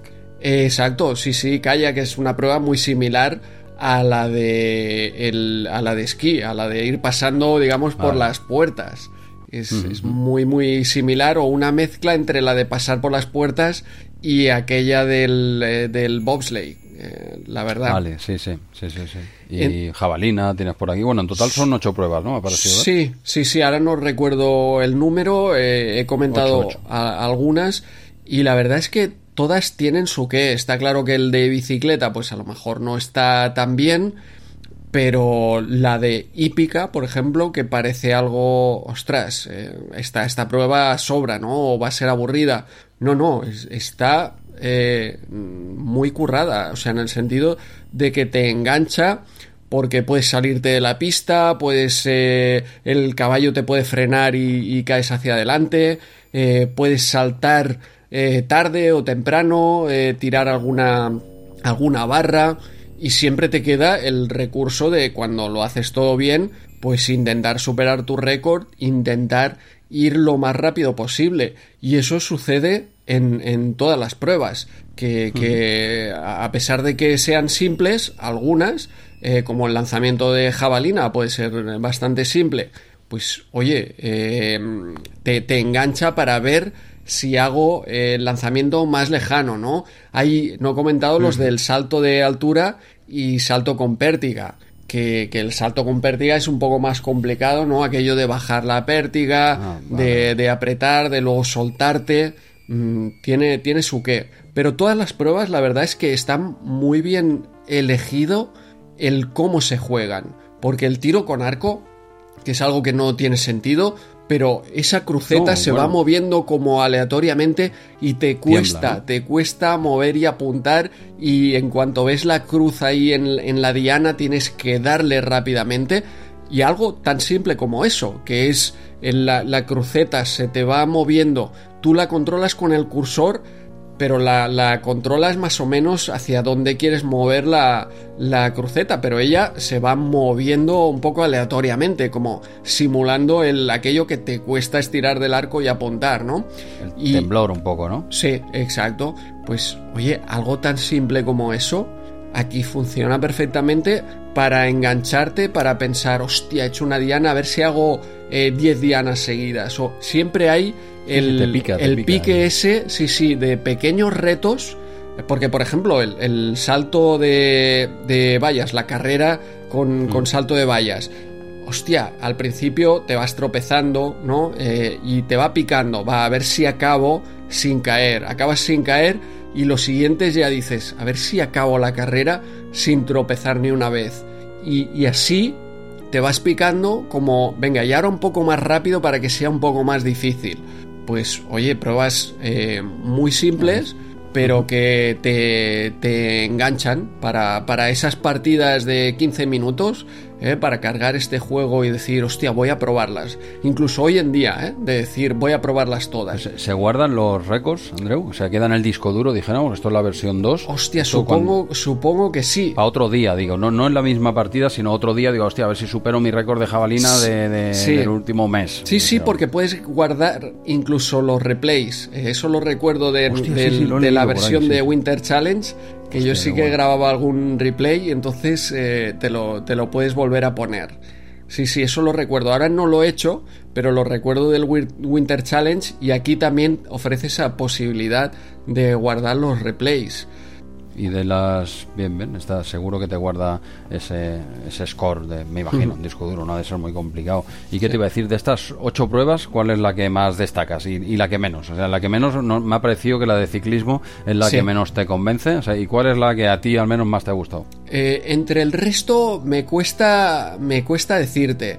La del salto de vallas está muy bien porque tienes que ir corriendo y, y saltar con el timing perfecto y hay muchas vallas y ahí eh, como que cuesta hacer todas sin sin eh, digamos tropezarte. Mm, hay otras que me gustan, el lanzamiento de jabalina me gusta, pero es extremadamente simple. El tiro con arco quizás sea la que más me ha sorprendido de que sea jugable y divertida. Es la que más me ha sorprendido de, hostia, han dado con, con el punto para, para, para hacerla divertida, ¿no? Y quizá la otra, la del que me ha sorprendido es el salto, la hípica, porque, porque es complicada, porque hay un recorrido que es bastante largo, hay giros bastante cerrados que tienes que frenar, eh, luego tienes que acelerar para llegar al salto. Es muy muy completa la, la de hípica también. Y, O sea, que y te, han, es- te han es un gustado todas. Sí. han gustado todas menos la de la de Menos ciclismo, la de ciclismo, sí, que la he visto la más normal, básicamente por, por la más normal. Quizá en el ciclismo eh, lo que buscan es más el, el rompebrazos, ¿no? Era el clásico Ah, vale, que, que teníamos en 8, en 8 bits de sí, machaca teclas y esa En el es, eso es, y esa es la dificultad, ¿no? Y en el resto, pues no se abusa tanto, incluso en este de salto de, de vallas, sí que tienes que correr machacando la tecla, pero no es aquello que tengas que eh, hacerlo excesivamente rápido. Ya ya el tío corre suficiente, eh, o sea que, que, que cada, cada prueba tiene su qué. Y, y son muy interesantes todas. Y es un juego que te pica porque te pones y dices, va, primero quiero acabar la prueba, ¿no? Y luego eh, quiero eh, batir el récord, porque todas las pruebas ya te vienen con un récord base que, que te pica ahí para, va, por lo menos superar, pasar ese, ese récord base. Sí, sí.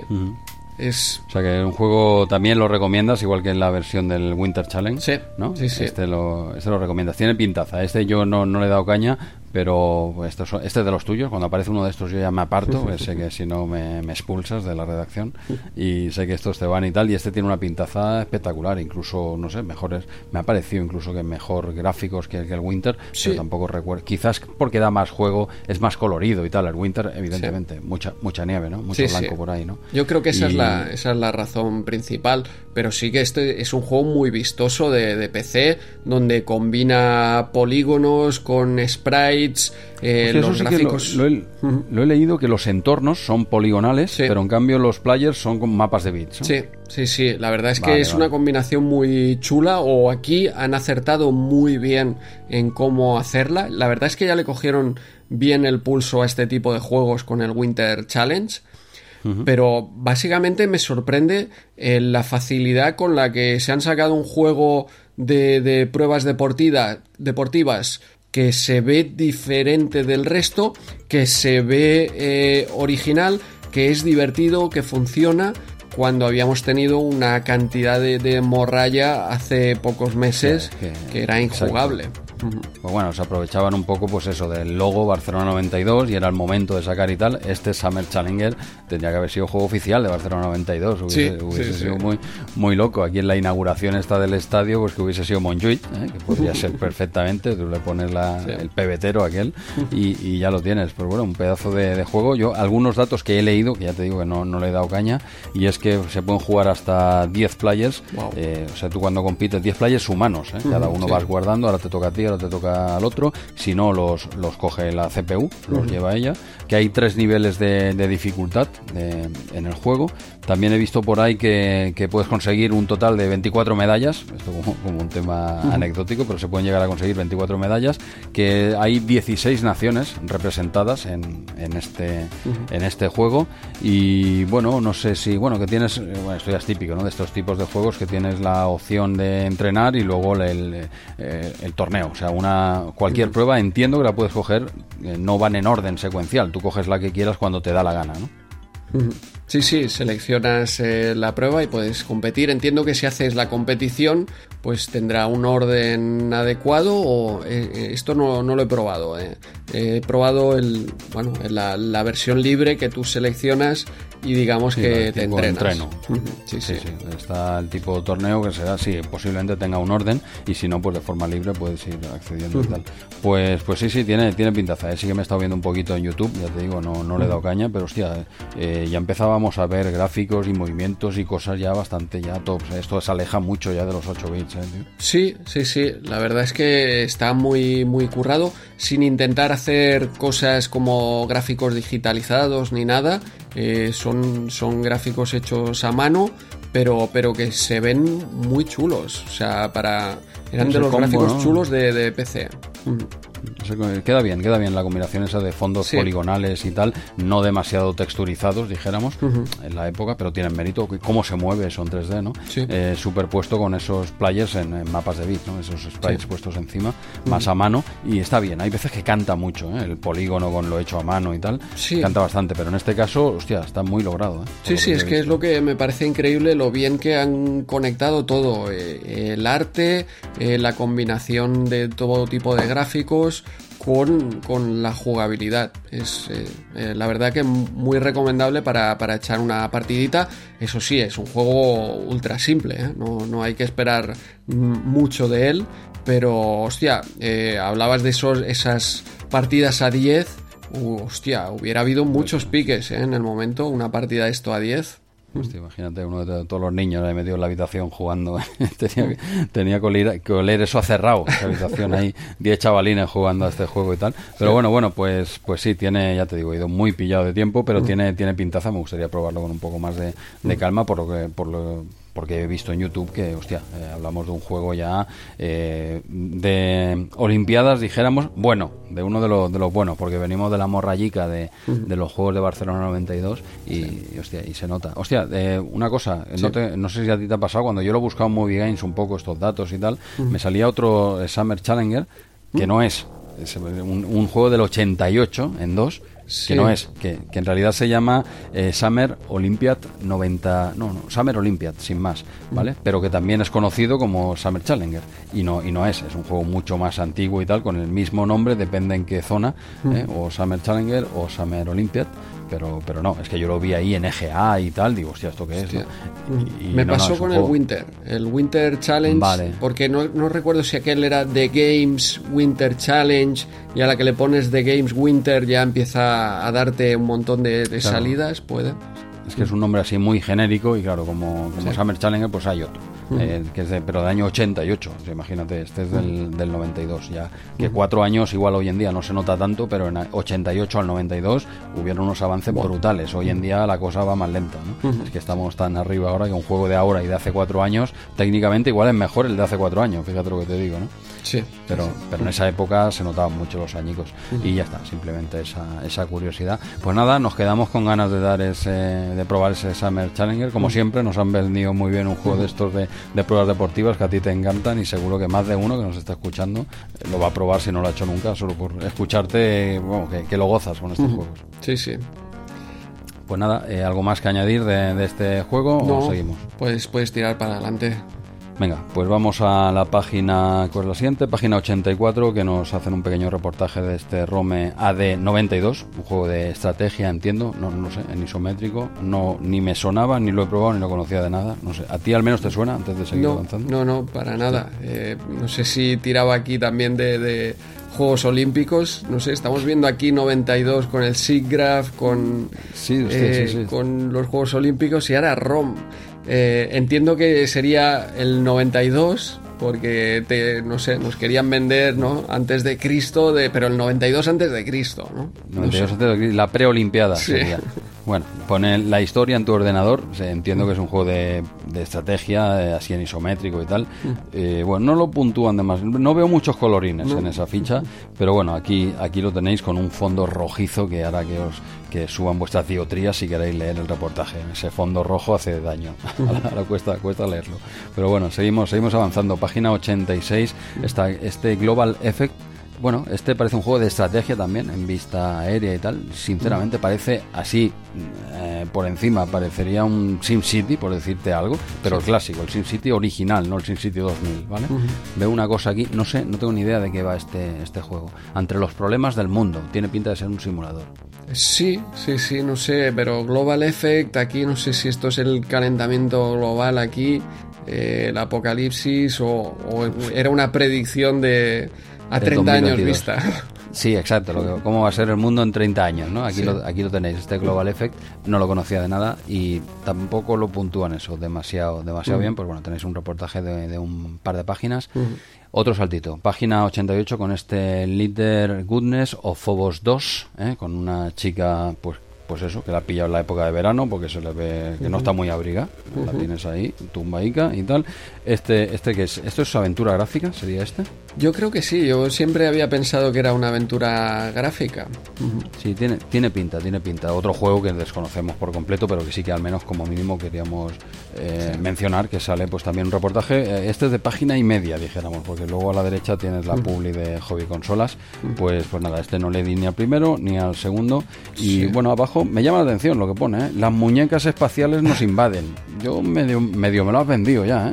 Sí, no, la verdad es que este, a ver, no, no lo he probado para nada y no sé bien bien de qué va, pero sí que la portada era mítica y sobre todo esta chica que aparece aquí, como tú dices, eh, bueno, esta imagen salió por todos los, todas las revistas de videojuegos. Por lo que eh, sea. Por lo que sea, sí. No sé, S1 eh, también como, como era, porque ni idea.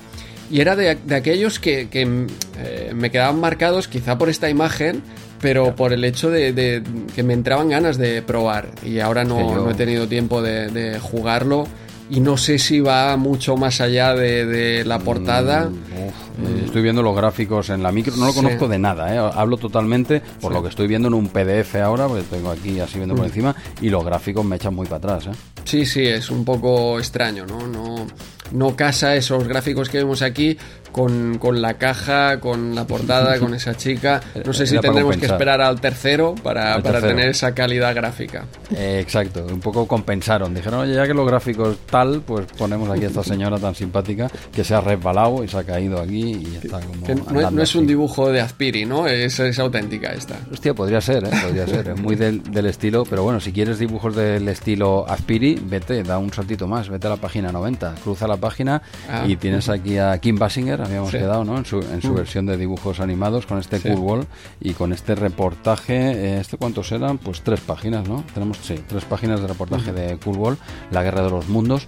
un juego que no le hemos dado y ya dudo ya que le demos, porque si ya sale en portada y sale aquí reportaje y no lo hemos seleccionado, Sí. porque ya no, no, no da para todo, no podemos analizarlo todo.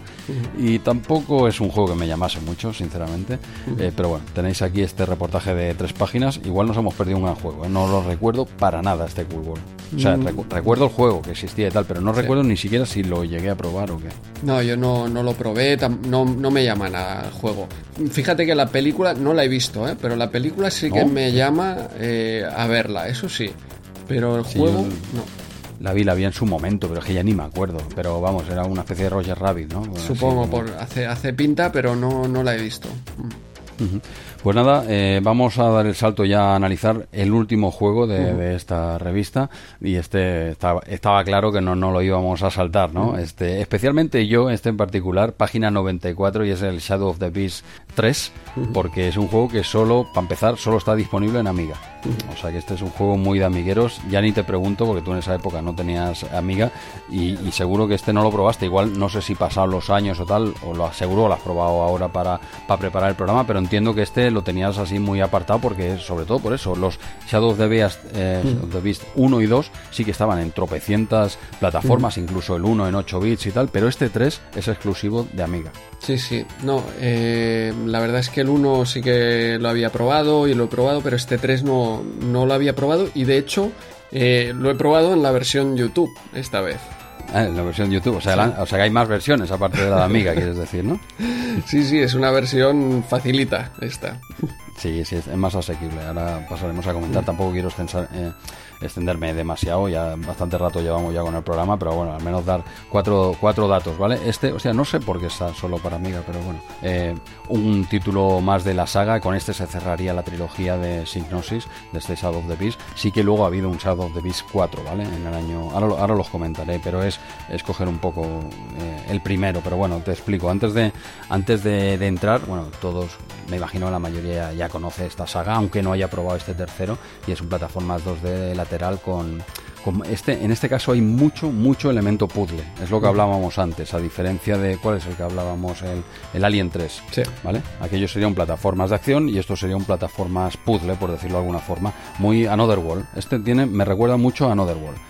O sea, este sí que tienes que ir avanzando y haciendo, moviendo palanquicas aquí, allí, eh, trampolines que los pongo, una piedra que me la llevo para un lado para que se levante, yo que sé, un, un- un columpio de estos con cuerdas, con correas. Aquí es mucho, mucho elemento puzzle. Nada de ir a lo loco avanzando, que no, no se me enfaden ¿eh? los. A- a- aquí no no es, no es un Sonic, ¿vale? Aquí tienes que ir mucho, mucho elemento puzzle. Es, es bastante más asequible que, que los anteriores, que eran eh, la- la dificultad era bastante elevada, era marca de la casa, y este no. Este es bastante, bastante más sencillito, ¿vale?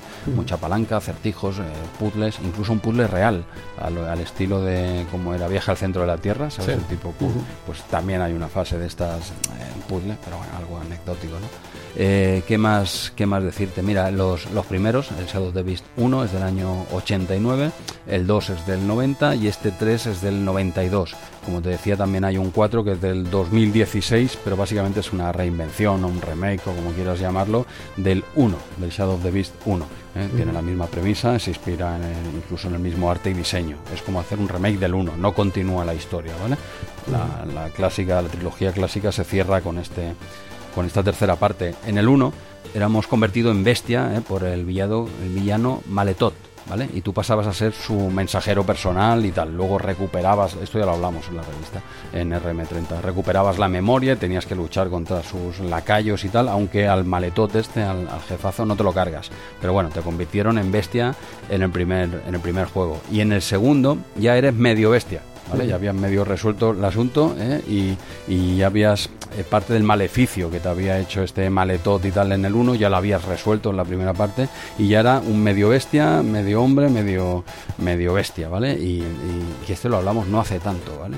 Y en este segundo juego, pues oye, eh, el maletot este te sigue dando por saco y era aquel que le secuestraban a la hermana. En el primero lo habían secuestrado a él siendo un bebé y le habían hecho estos experimentos y tal. Y en el segundo, el hombre que estaba un poco más relajado, pam, le secuestran a la hermana. Y el maletote este le da la misión a un tal Zelek. Que, que, te lo cargas, eso en su segunda parte, ¿no? Y vas así se, y recuperas a tu hermana y tal. Y este ya es el último en el que ya eres humano. Aquí el personaje, si te fijas, el prota, sí. si ves, es un hombre, ya, ya, no es una bestia, que eso igual te llama la atención, ¿no? Hostia, Shadow of the Beast no era una bestia y tal, pues bueno, en este tercero ya eres, ya eres humano. Y aquí ya sí que tienes que acabar definitivamente con Maletot, el villano de toda la saga y para eso tienes que pasar por cuatro fases en las que tienes que recolectar cuatro elementos para liberarte de la maldición. Esto te lo dice un mago de, del rey que hay por ahí que se te aparece como en sueños y te dice, oye, tienes que ir a por estos cuatro elementos, ¿vale? Esta es la excusa para que tengas que hacer las cuatro fases.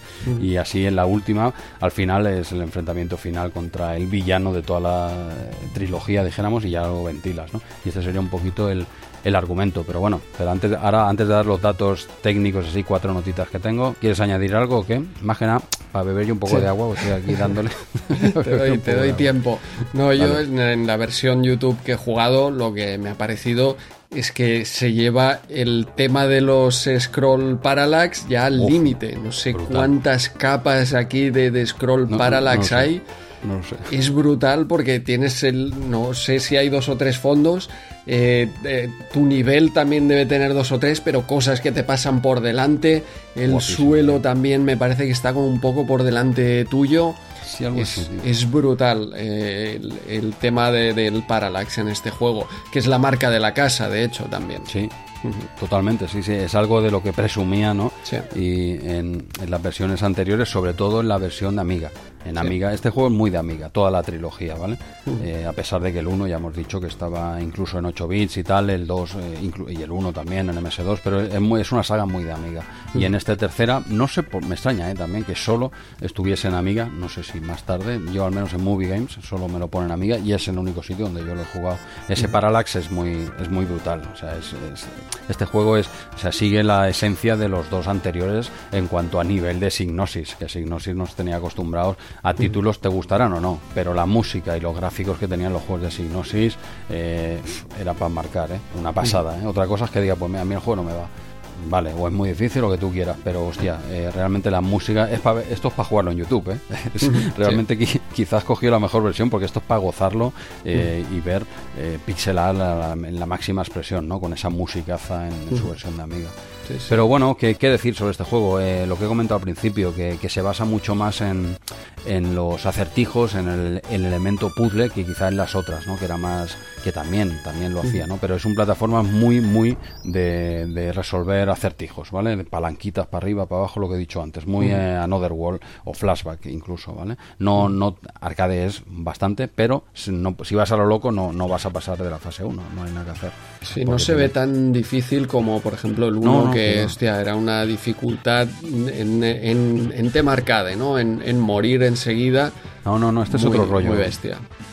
Sí, sí, es otro concepto. De hecho, ya eh, incluso he leído por ahí que se, que se dio la premisa de designosis a los programadores y tal, decir, oye, este, este la gente se lo tiene que ya no acabar, pero tiene que ser más accesible. No podemos expulsar a la gente de la pantalla uno. Uh -huh. Esto hubieron órdenes, eh, por lo, yo no estaba en la reunión, lo he leído, ¿vale? Que, que, se tenía esta premisa que sea más accesible que los anteriores.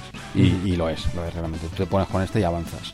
Otra cosa es que, que no sepas resolver un puzzle, ¿no? Que llego aquí, hostia, ¿cómo paso yo este, este puente? O cómo aquí hay una tabla rota que tengo que hacer, ¿no? Y es eh, usar elementos en pantalla, eso sí. eh, en ese sentido te puedes quedar un poco más atascado. Eh, técnicamente es, es impresionante, o sea, ya como he comentado, los gráficos y, y el sonido, la jugabilidad, el movimiento, eh, Signosis, puro y duro. Era cuando esta gente estaban ahí en, en su salsa, ¿vale? La- el- a ver, yo, a mí me parece que, que no hay problema, pero he leído por ahí que habían ciertas quejas con la música, que no es tan buena como Shadow of the Beast 2, que es su segunda parte. Y es que, yo- yo- ya sabéis que yo tampoco de tema música controlo lo mismo que del tema moda, por decirlo de alguna forma. ¿vale? No tengo, no tengo ni idea, ¿no? Pero, hostia, yo no lo he visto tampoco, o sea, para mí me parece una pasada de, de música, ¿qué quieres que te diga, tío? Pero, pero bueno, he visto que he leído en varios sitios quejas que, que la música se ve que pegó un poco de bajón respecto al anterior. Bueno, si ellos lo dicen.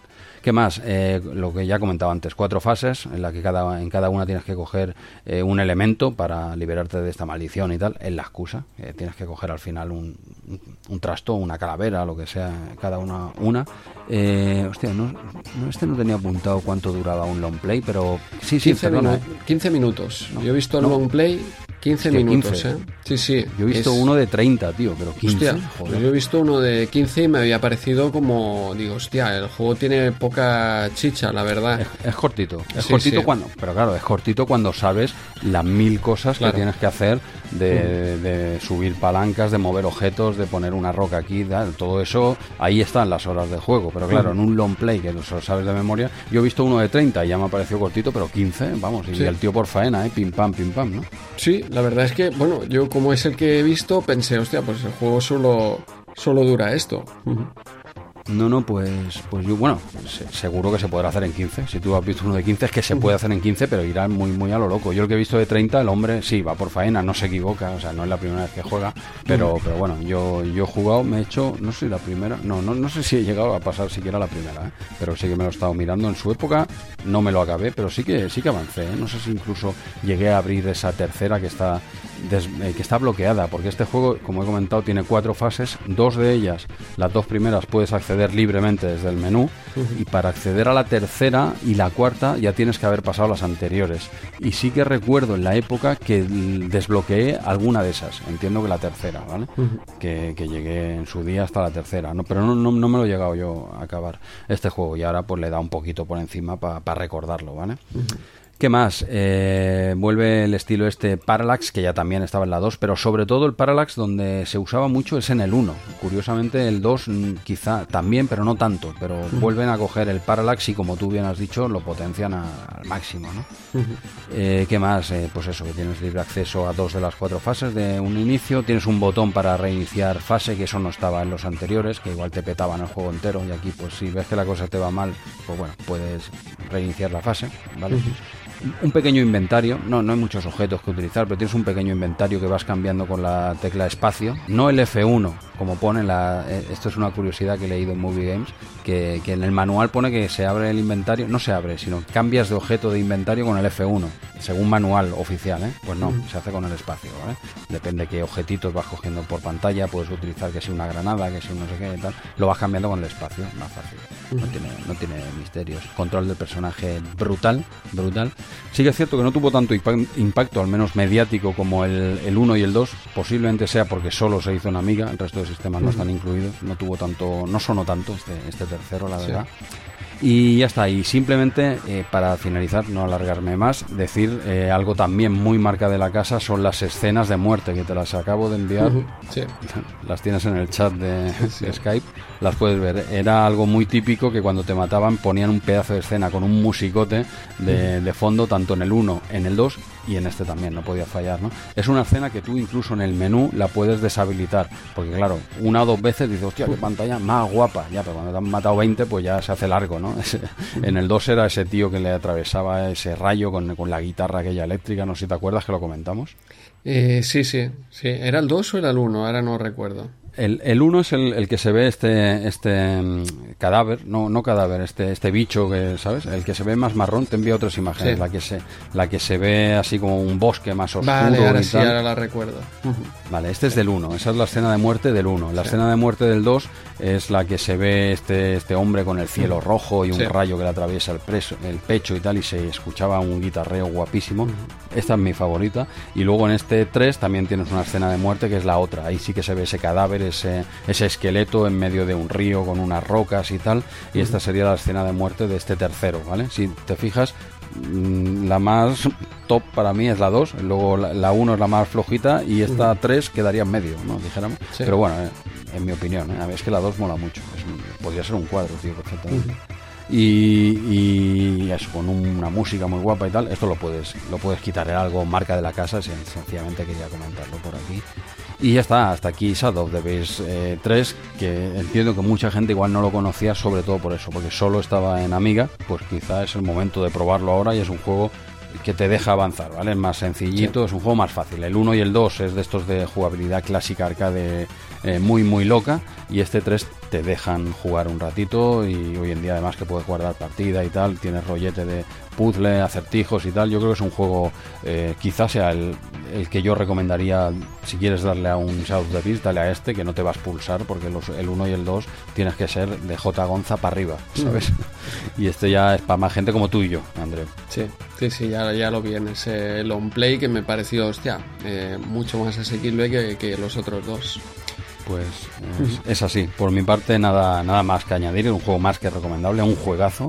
Y eso, si recomiendo alguno de la saga, recomendaría este tercero. Y a falta de probar ese, ese 4, ¿no? Que, de 2016, que, que creo que era para PS4, pero básicamente coge el 1. ¿eh? O sea, hace una especie de remake del 1. No lo he llegado a jugar, tengo graficazos y tal. A falta de probar ese 4, eh, quizá el tercero sea el, el más adecuado para, para gente que no ha tocado nunca esta saga, o al menos que pueda avanzar un poquito. Muy bien, pues ahí queda la recomendación y encaramos ya la parte final de Retromanía 30 número 55. La página siguiente, página 100, tenemos aquí pues eh, publicidad de joysticks, de Quick Joy, este M5 recuerdo que era el que tenía yo en PC, el que conectaba ahí a la Sound Blaster. Ojo ahí. Sí, página 101 tenemos Indiana Jones and the Fate of Atlantis, eh, una guía que sigue de la guía del mes pasado y un juego que nosotros comentamos ya hace dos programas junto a, a Jorge y Marcos. Maestros. Sí, sí, sí. Y llegamos sección Arcade Machine, donde tenemos Golden Axe, The Revenge of the Death Adder, un juego que yo en la época no lo había visto para nada, no, no recordaba. Quizá el Golden Axe 2 que yo recordaba era el de Mega Drive. Y nada, lo, lo he probado mm, 10 minutos y es, es un Golden Axe eh, en esteroides. ¿eh? Se nota que es, eh, digamos, la nueva versión de la placa, entiendo, de Sega. Y aquí tenemos personajes enormes y efectos gráficos pues más espectaculares que atención eh, deben ser difíciles de emular porque en la en, en Lambernic eh, las sombras se ven muy raras tienen un efecto un poco extraño como si fuera un glitch hay fases que también o los bonus también aparece un glitch que aparece ahí eh, media pantalla de, de cada. Es, es un objetos que te quedan como en primer plano aquí delante que no puedes eh, recoger. Requiere ya un PC quizá para emular esto, ¿no? Qui- Quizá sea, eh, yo creo que, que la máquina lo puede emular perfectamente, pero yo creo que debe ser más de dificultad de, de emular o que ese emulador que, que utiliza lumpear. Lambernic no, no es tan eh, fino, supongo que o la en- ROM. en PC. Igual. Ah, puede, puede ser, no sé. Yo, eh, la verdad es que tiene un montón de glitches y, y lo achaqué que era ya una, una placa en esta época, pues bastante potente. Pero bueno, eso, Bien, bien. eh, más de lo mismo en, en realidad, eh, pero, pero a lo bestia ya. Ok. ¿Qué más? Eh, de Arcade Machine eh, también había el, el Dead, Dead- Collection. Ah, ¿no? Dead Connection este no, no lo he probado, que no me lo había nada, visto tío. en la época, no sé Jesús si tú le has dado o qué. No, No, no, no, no. Yo este Golden X sí que lo conocía, el Revenge de Atalder, lo conocía, ¿eh? pero no, creo que no lo llegó a probar o alguna vez en el MAME o algo así, no, pero no recuerdo mucho. Y este Dead Connection, eh, un imperio de gangsters, eh, ni idea. Pero bueno, al menos lo mencionamos que son los dos juegos que, que salen en Arcade Machine eh, este, este, mes. Pues sigo, sigo yo avanzando. Vamos a ver qué hay. Venga, página 106 nos hablan de la Feria Española del Recreativo, ¿eh? gusto y variedad. No me he leído este reportaje, pero bueno, aquí la tenéis. FER 92, ¿eh? seguimos, molaba ¿eh? lo del 92, lo están utilizando un montón. Pues tenéis una hojica que nos habla un pequeño reportaje de esta Feria Española de, del Recreativo. ¿Qué más? Cuzar, Jesús, espera, porque ahí aquí, si te fijas, esta apuesta por el futuro, el Cuzar era el Stun Láser. ¿eh? Nosotros allí cerca del camping teníamos un Stun Láser sí, que íbamos a darle mucho, pero es que eh, yo cerca del Insti tenía un Cuzar de estos. también. Que era lo, mismo y, hostia, recuerdo viernes eh, pasarnos allí tardecitas y, sudar aquí dentro, corriendo entre el humo y disparando láser. Molaba mucho. Era, era espectacular pero yo creo que ocupaba un espacio brutal. Esto era muy caro, entiendo, de mantener. Eh, íbamos cuatro frikis, eh, enseguida desapareció. claro, no, salen los números. Ahí pueden meter 15 eh, tiendas o un, o un supermercado y que, tener aquí a cuatro chavalinas corriendo para arriba para abajo que me han pagado los cabrones dos partidas en toda la tarde. Sí. pero bueno, pues nada, todo esto lo comentan aquí en esta feria española del recreativo y seguimos seguimos avanzando, página 110, ahí tenemos que salía nuestra Alaska en portada, pues aquí le hacen una, una entrevista de, bueno, ojito, ¿eh? son tres páginas, ¿eh? no te creas que es uno de estos eh, pequeños reportajes que salía un cuadrito en, la sección de, esta de, de panorama audiovisión y todo, no, no, aquí tres páginas enteras y nos dice la vida es como un videojuego, que ya no lo ponían en la portada. Y tenemos aquí una joven eh, Alaska, sigue estando jovencísima esta mujer, pero más joven todavía. 30 años completamente más joven y en, esta pequeña entrevista y sigue, sigue tú que me cobramos lo mismo. Sí, me llama la atención el póster que tienen de Akira aquí en el estudio. Eh, espectacular en la página 112 Ah, vale, la siguiente, sí, sí, cierto, cierto. Tienen ese póster de Akira. bueno. Entiendo que, que, esto era un estudio de, grabación donde pues aprovechaban eh, música electrónica, pues pasamos a música de videojuegos y aquí también eh, entiendo que, harían arreglos y, música de, videojuegos. Alaska, todo hay que decirlo, que, siempre a, la última, ¿no? En, temas de, música. Siempre, siempre. Y con temas de tecnología y tal. Sí. por ahí. Pues nada, tenéis tres páginas ahí, eh, muy locas. Y hostia, antes de pasarte el testigo, en la página 113, eh, mira qué revista, asoma la patita por aquí, que dice que en diciembre a la venta el número uno. Ese número uno que me suena, me suena de algo. Me suena de. Lo tengo fresco en la memoria, no, no sé por qué, pero lo tengo bastante fresco en la memoria. Sí, sí, hablamos de Nintendo Acción, que en diciembre va a salir este número uno o sea que va a hacer 30 años, pero nosotros lo analizamos cuando hacía 29 años con Eneco en Arqueología Nintendo. Hicimos un Arqueomanía 30. Cierto. Un crossover donde, bueno, repasamos esta revista Nintendo Acción, lo pasamos de muerte en ese episodio, mm, repasando todos los eh, videojuegos, todo de, Nintendo, un, número uno de Nintendo Acción cargadito de grandes juegos. Y, ostras, recomendar aquel podcast que grabamos con Eneco porque fue, fue brutal. Eh, nos lo pasamos, nos lo pasamos muy bien y analizando esta revista, Eneco se salió un poco de lo que es la estructura de arqueología de Nintendo. O sea, ya dejó de... Venga, no, no, voy a, no voy a ser malo, pero eh, dejó de hacer eh, contarnos la historia de Nintendo y pasamos a hacer un formato más RM30, dijéramos, podríamos decir que es una, una, mezcla ¿no? entre arqueología Nintendo y RM30 de comentar una revista, un formato que no nos hemos inventado nosotros, que quede claro, ¿vale? Y sí, sí, sí, nos lo pasamos muy bien, muy recomendado en el iros al podcast de Arqueología Nintendo, buscarlos del, del año pasado, justo hace un año ahora, y analizamos la revista con el gran Eneco, nos lo pasamos de lujo y, yo creo que quedó reflejado que nos lo pasamos bien los tres. Salió un programa larguito, ¿eh? un poquito, pero, eso porque estábamos muy a gusto y, nada, quien quiera puede pasar a escucharlo, tiene un añito tendrá ese programa. Sí, yo creo que ya lo ha escuchado todo el mundo, pero eh, si, si falta alguien por escucharlo, la verdad es que es muy, muy recomendable. Sí, sí, tuvo muy, muy buena aceptación, la verdad. Efectivamente, y nada, ya llegamos al panorama audiovisión, el centro mail y contraportada de Micromanía con el juego más asombroso del año, en esta ocasión para Alone in the Dark.